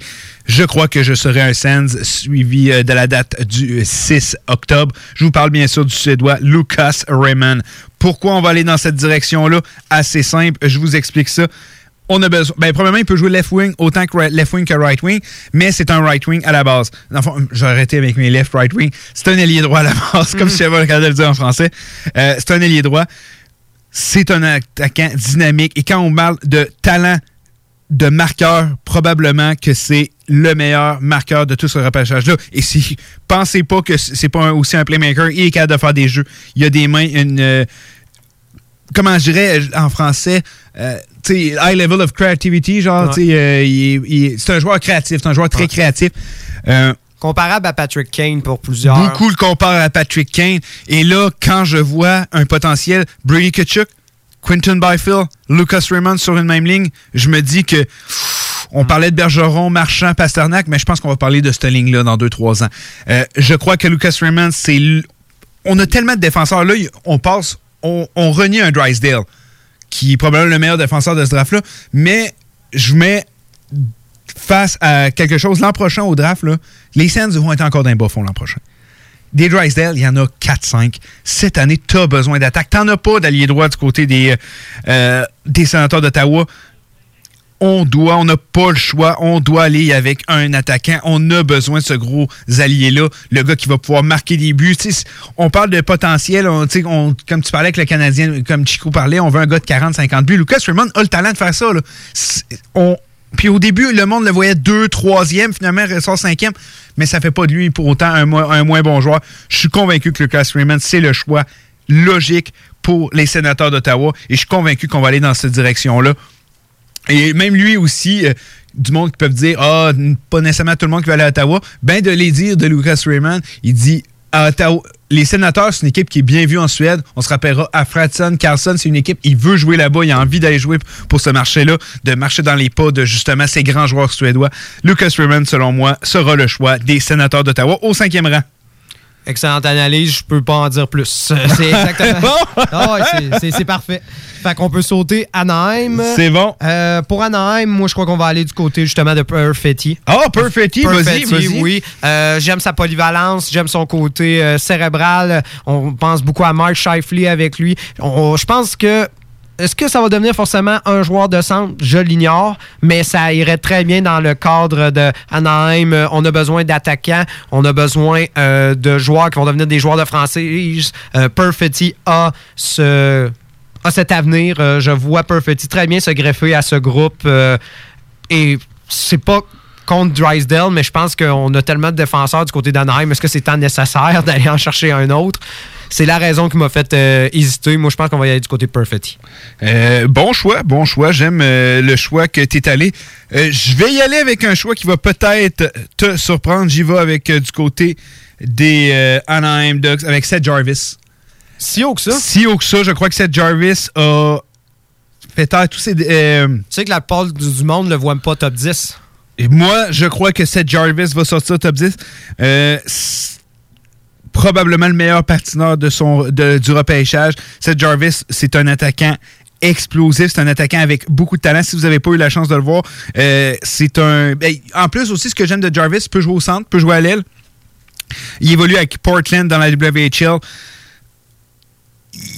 Jarvis, c'est le genre de joueur qu'avec sa. il Tu sais, il y a des joueurs qui ont un coup de patin incroyable, qui ont une explosion, mais qui savent pas nécessairement s'en servir. Lui, il sait s'en servir pour faire mal paraître ses adversaires. Il est bon pour ouvrir le jeu justement pour ses coéquipiers.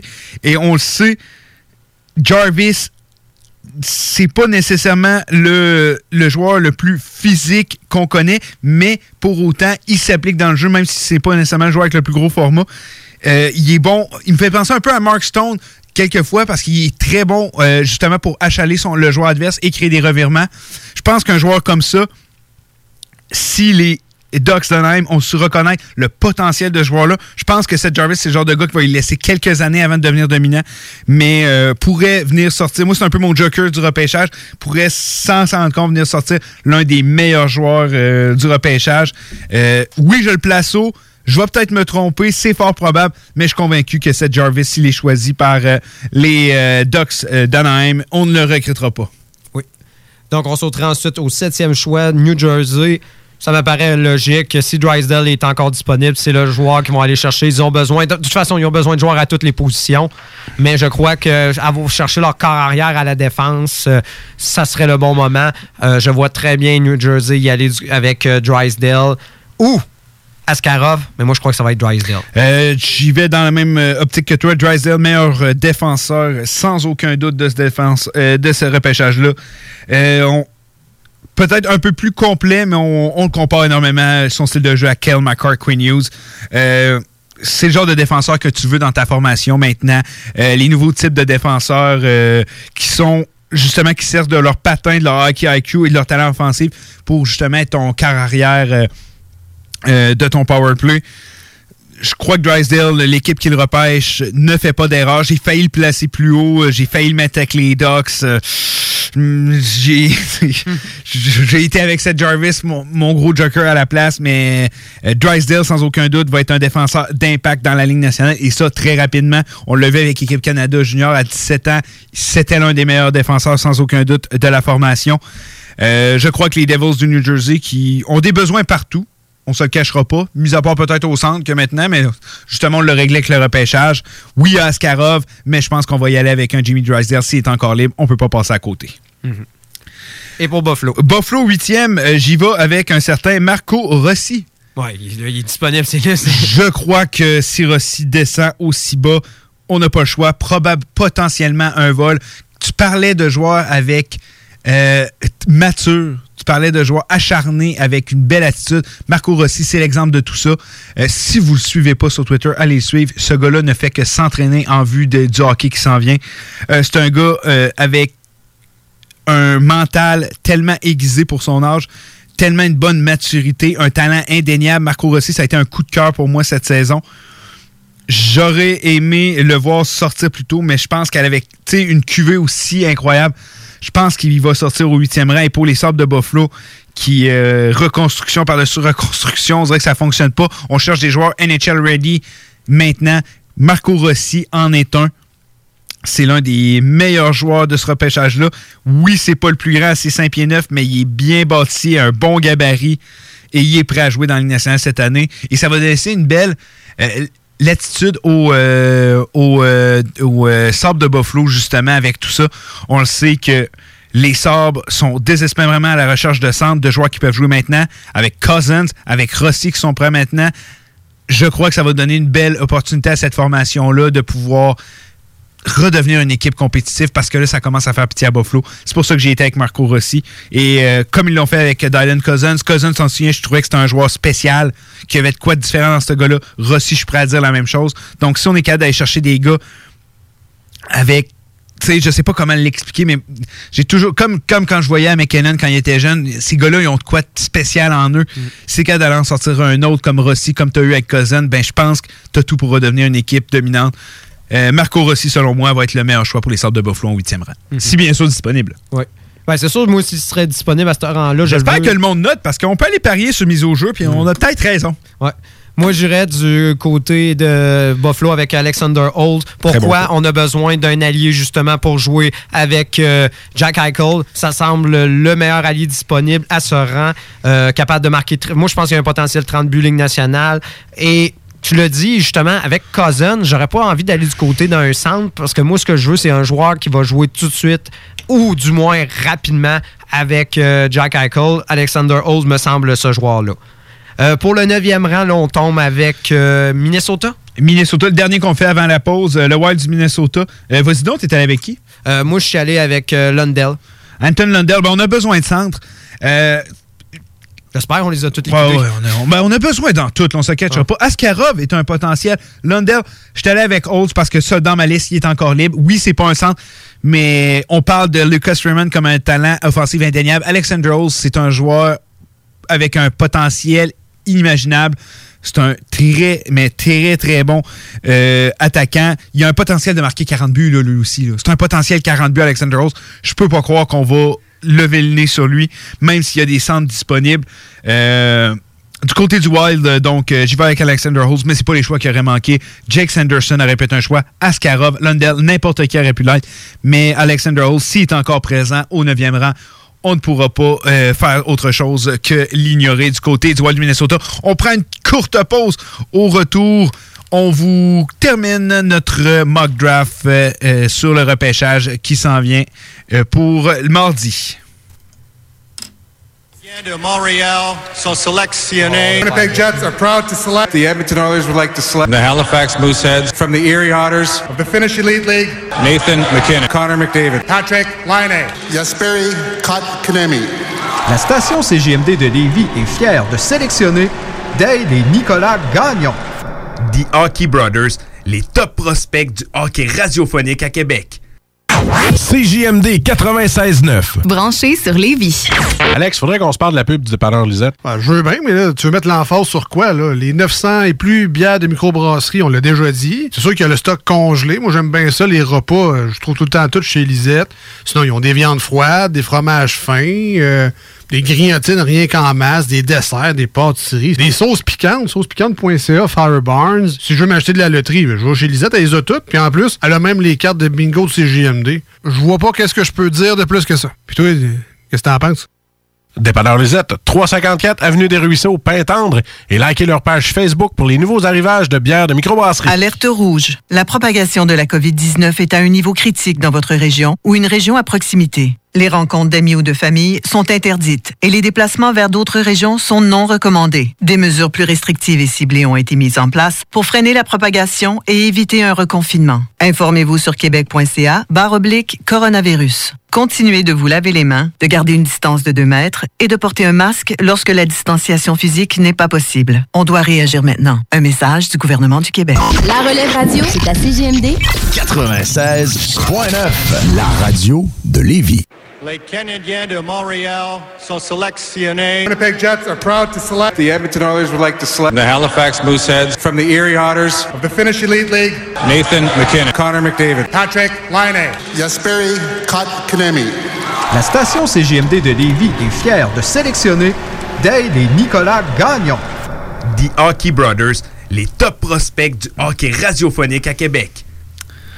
On est de retour euh, pour le dernier segment de cette émission. On va terminer euh, notre euh, mock draft. Winnipeg Jets, Nick, je veux t'entendre en premier. Tu sais que j'ai un petit, petit amour pour cette équipe-là, donc je veux t'entendre en premier. Moi, je vais y aller de ma prédiction par la suite. Moi, je crois qu'on va y aller du côté de Jake Sanderson. On a besoin d'un défenseur. Ça va être le meilleur défenseur disponible à ce rang. Ça me paraît logique du côté de Winnipeg. On a déjà un surplus d'attaque. Dans les buts, on est correct. Alors, ça serait logique d'y aller du côté de Jake Sanderson. J'ai tellement hésité pour faire ce choix-là. Puis j'ai envie d'aller un peu différent de toi. Euh, si j'avais à en faire un plus réaliste, peut-être que j'aurais pas donné ce nom-là. Euh, je vais avec Hendrix Lapierre. Euh, ça serait surprenant. OK, on se le cachera pas, ça serait surprenant, mais un gars sorti numéro 5, qui devait sortir numéro 5, hormis les blessures, un gars qui a été dominant lors des matchs pré-saison en LGMQ, qui, à son premier match, deux buts et deux passes.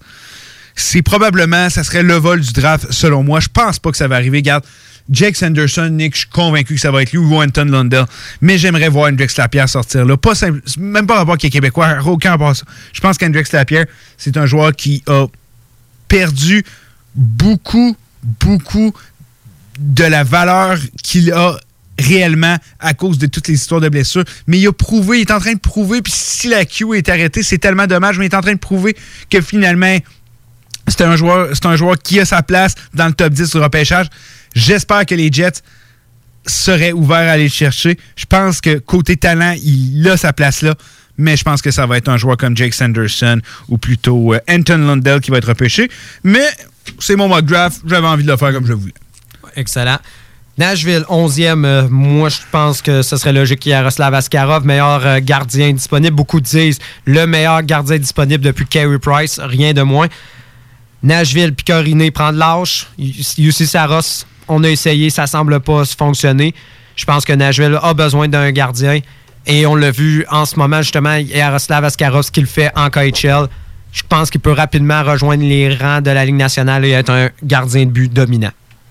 Euh, je suis d'accord avec toi. Étais avec- aussi avec euh, Yaroslav Askarov. Euh, on le sait qu'on. Ben oui, en ce moment, il- il brûle la KHL, même s'il y a juste trois matchs de jouer. Euh, probablement le meilleur gardien repêché depuis probablement. Ben, tu en tant que jeune euh, avec euh, prospect, on, le compare à Kerry Price, qui serait repêché aussi haut. Euh, donc, euh, j'y vais avec Askarov aussi de mon côté, du côté euh, des. euh, euh, des Preds. J'ai failli aller avec Lundell parce que je me suis dit, il y a un manque de centre dans cette équipe-là, mais finalement, j'étais allé avec Askarov. Je pense qu'il y a besoin de gardiens plus criants que le manque de centre. As-tu vu ça? Ils veulent en échanger un. On se compte qu'on ouais, on en a huit, là, c'est peut-être trop. Mais euh, en tout cas, du côté euh, euh, Preds euh, de Nashville, j'y vais avec euh, Yaroslav Askarov. Euh, je, je sais pas si tu vas voir MyNHL. Je, je sais qu'on a beaucoup de temps. MyNHLdraft.com. Tu vas-tu le checker le, le mock draft de là de temps en temps? Ouais, de temps en temps. oui. Floride, sais-tu, ils l'ont changé, sais-tu c'est qui? Je sais pas. Askarov. Ben oui, bien sûr. c'est logique. C'est très logique. Euh, bon, on était rendu donc au euh, 12e rang avec euh, justement les Panthers. Euh, de mon côté, j'y vais avec euh, Hinton Lundell. Euh, je crois qu'on a besoin euh, justement de, de jeunes euh, bons attaquants de ce côté-là. Il y a aussi les défenseurs. Il y a Jake Sanderson qui. euh, non, j'ai dit Lundell, c'est pas vrai. J'ai mis Jake Sanderson. Excuse-moi, je regardais pas le bon euh, côté. Euh, c'est ça avec mon explication. Je pense qu'on a besoin de défensive du côté. De la Floride.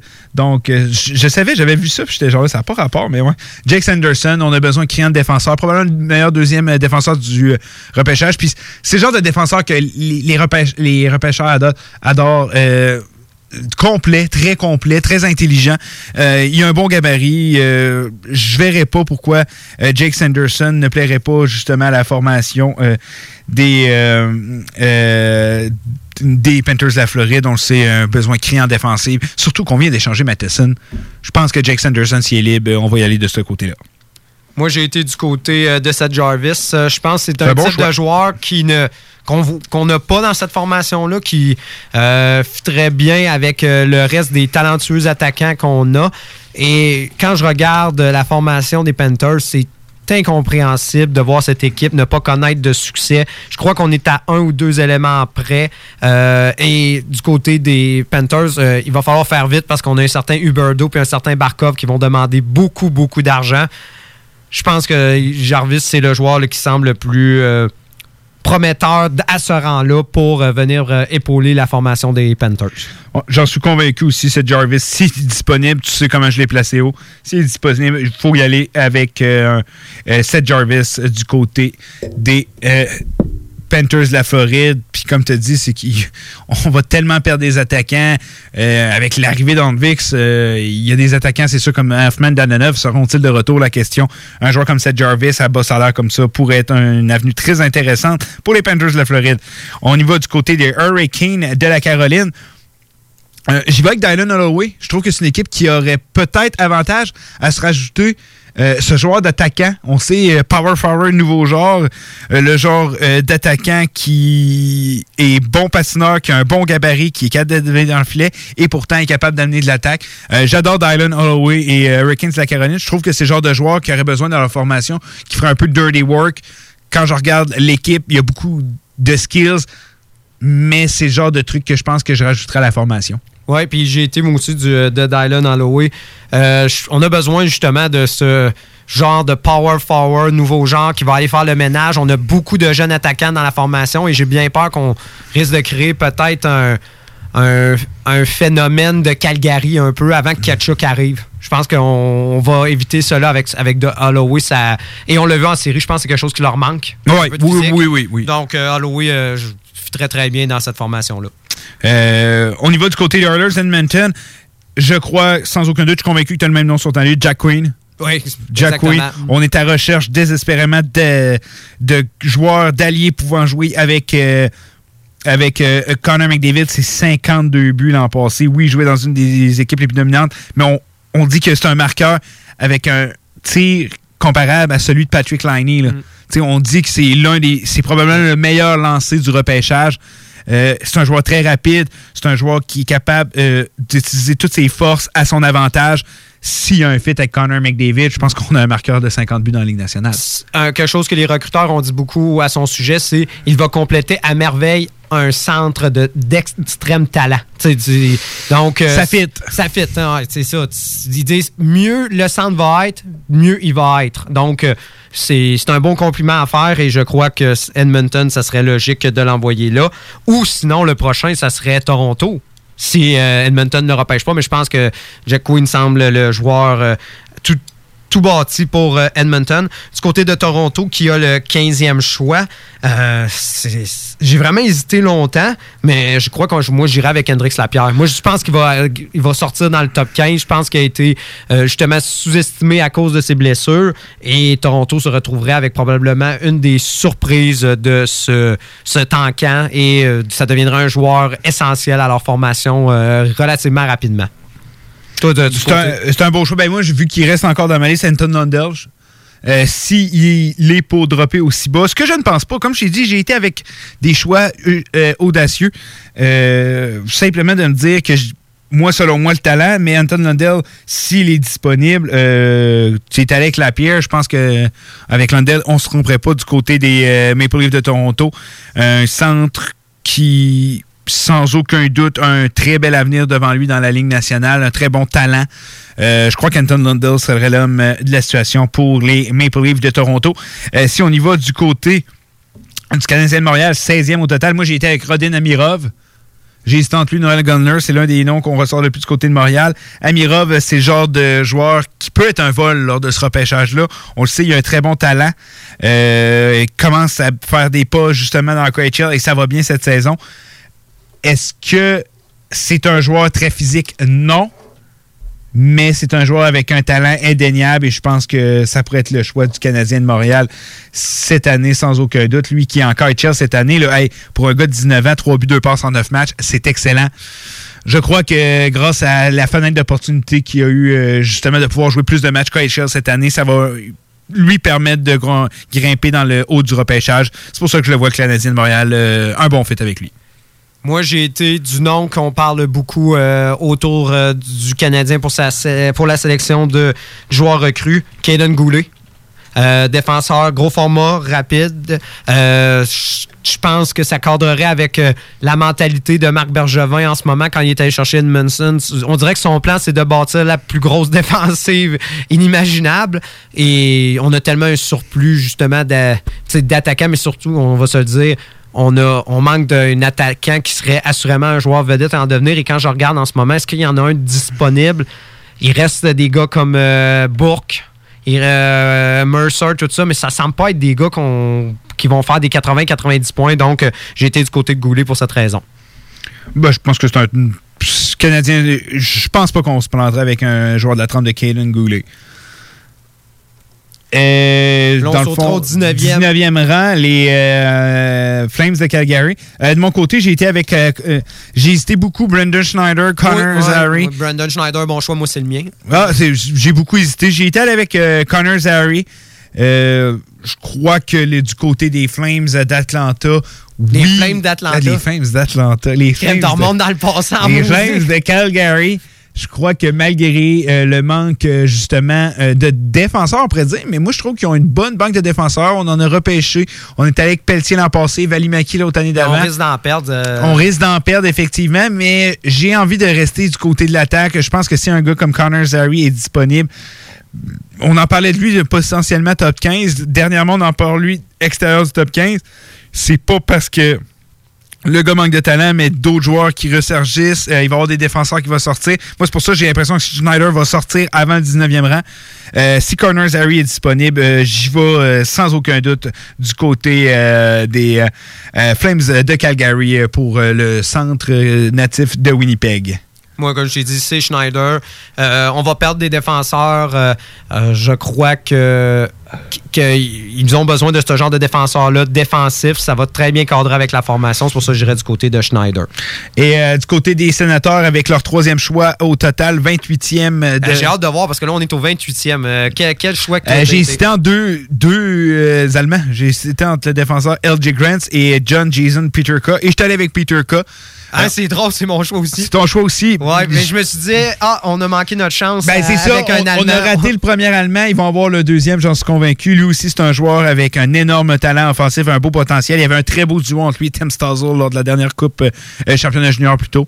Euh, je- puis oui, je viens de te nommer trois attaquants du côté des sénateurs, mais crime, c'est ça qu'ils ont besoin, besoin des vedettes offensives.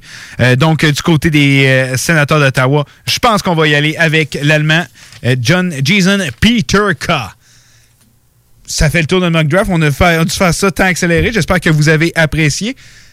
On vous souhaite une excellente semaine. Nicolas et Dale à l'animation comme d'habitude.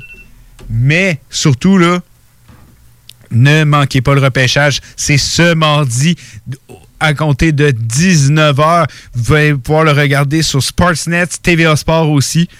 Euh, Il y a la- le deuxième... En direct de Twitter aussi. En direct de Twitter, effectivement. ouais, toutes les, avec les, euh, toutes les insiders et tout. Et surtout, ça va être la belle occasion pour voir euh, vos équipes préférées, voir ce que l'avenir leur réserve. Effectivement, la seconde journée du repêchage aura lieu le 7, euh, d- euh, le 7 octobre, donc mercredi, la journée d'après. Et les joueurs autonomes, ça commence le 9.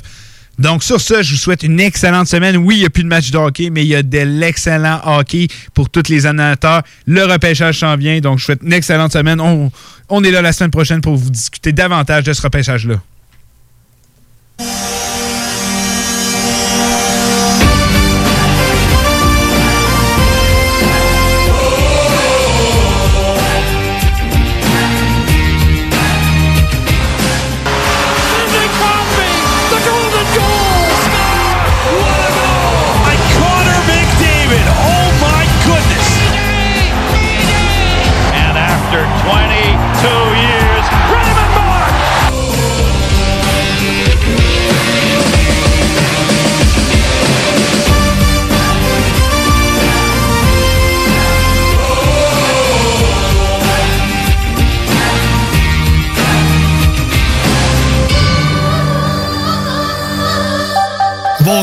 Saint-Hubert vous offrent présentement les trois saveurs du rôtisseur.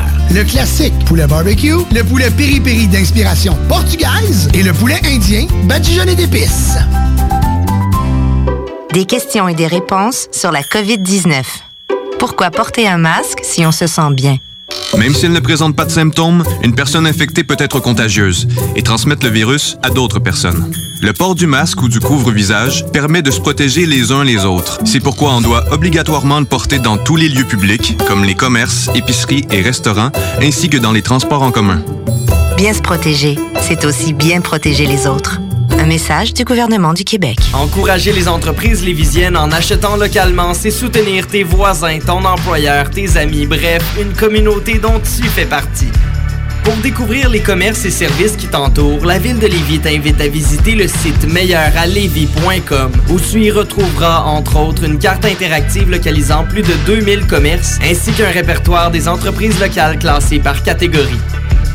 Fais-toi plaisir localement parce que c'est meilleur ici, meilleur Lévis. Depuis 1966, les rôtisseries fusées vous régalent avec le meilleur poulet qui soit. Bien implanté à Lévis, vos deux succursales fusées vous offrent un service rapide et de qualité, que ce soit en livraison, en take-out ou en salle à manger. Jetez un coup d'œil au menu. Poulet rôti, poutine, burger, côte levée, brochette, salade et plus encore. Rôtisserie fusée vous gâte avec de nouvelles promotions chaque mois. N'attendez plus et délectez-vous. Pour Lévis Centre-Ville, 88 833 1111, secteur Saint-Jean-Chrysostome, le 834 3333. Commande web disponible au www.rôtisseriefusée.com. Les dimanches, dès 15h, joue avec Chico des Roses et cours la chance de gagner de nombreux prix. On te promet une formule originale et divertissante et en bonus, tu peux gagner gros. Rate pas ta chance. C'est meilleur qu'avec l'Auto-Québec. Plus de 30 points de vente dans la région. Consultez la liste sur l'onglet bingo au 969fm.ca. Le moment idéal pour prendre soin de toi, c'est maintenant. Que ce soit pour des conseils en matière de soins de peau, te créer un maquillage tendance adapté à ta morphologie ou pour être belle jusqu'au bout des ongles, la beauté selon Melissa est l'endroit parfait. Pour un service professionnel et personnalisé, 418 906 4740 ou sur Facebook La beauté selon Melissa. Mentionne le code promo CGMD afin de profiter d'une analyse de peau gratuite et de courir la chance de gagner ta prochaine manucure. De plus, certains services sont disponibles en consultation virtuelle. 906 47 40. La beauté selon Melissa pour être belle de la tête aux pieds. Snooze, c'est vous autres. Oh, il nous demande de faire une pub chez Lisette. Ça va me faire plaisir de la faire, mais tu sais, parce que là, à un moment donné, on le sait, quand t'as soif, tu vas prendre de la bière de microbrasserie, t'as faim, il y a toutes sortes d'affaires là-bas, des pizzas congelées, du fromage, de la viande. Là, à un moment donné, tu veux t'acheter un billet de loterie, mais oui, tu cours pas 40 magasins, elle en a, elle même des cartes de bingo de CJMD que tu peux jouer le dimanche à 15h. Tu en veux-tu plus d'affaires? Ils ont des boulamides, du papier de toilette, du papier ciré, puis des pâtisseries. C'est ce qu'on dise de plus. Dépanneur Lisette. 354 Avenue des Ruisseaux, Pintendre. Allez liker leur page Facebook pour être au courant des nouveaux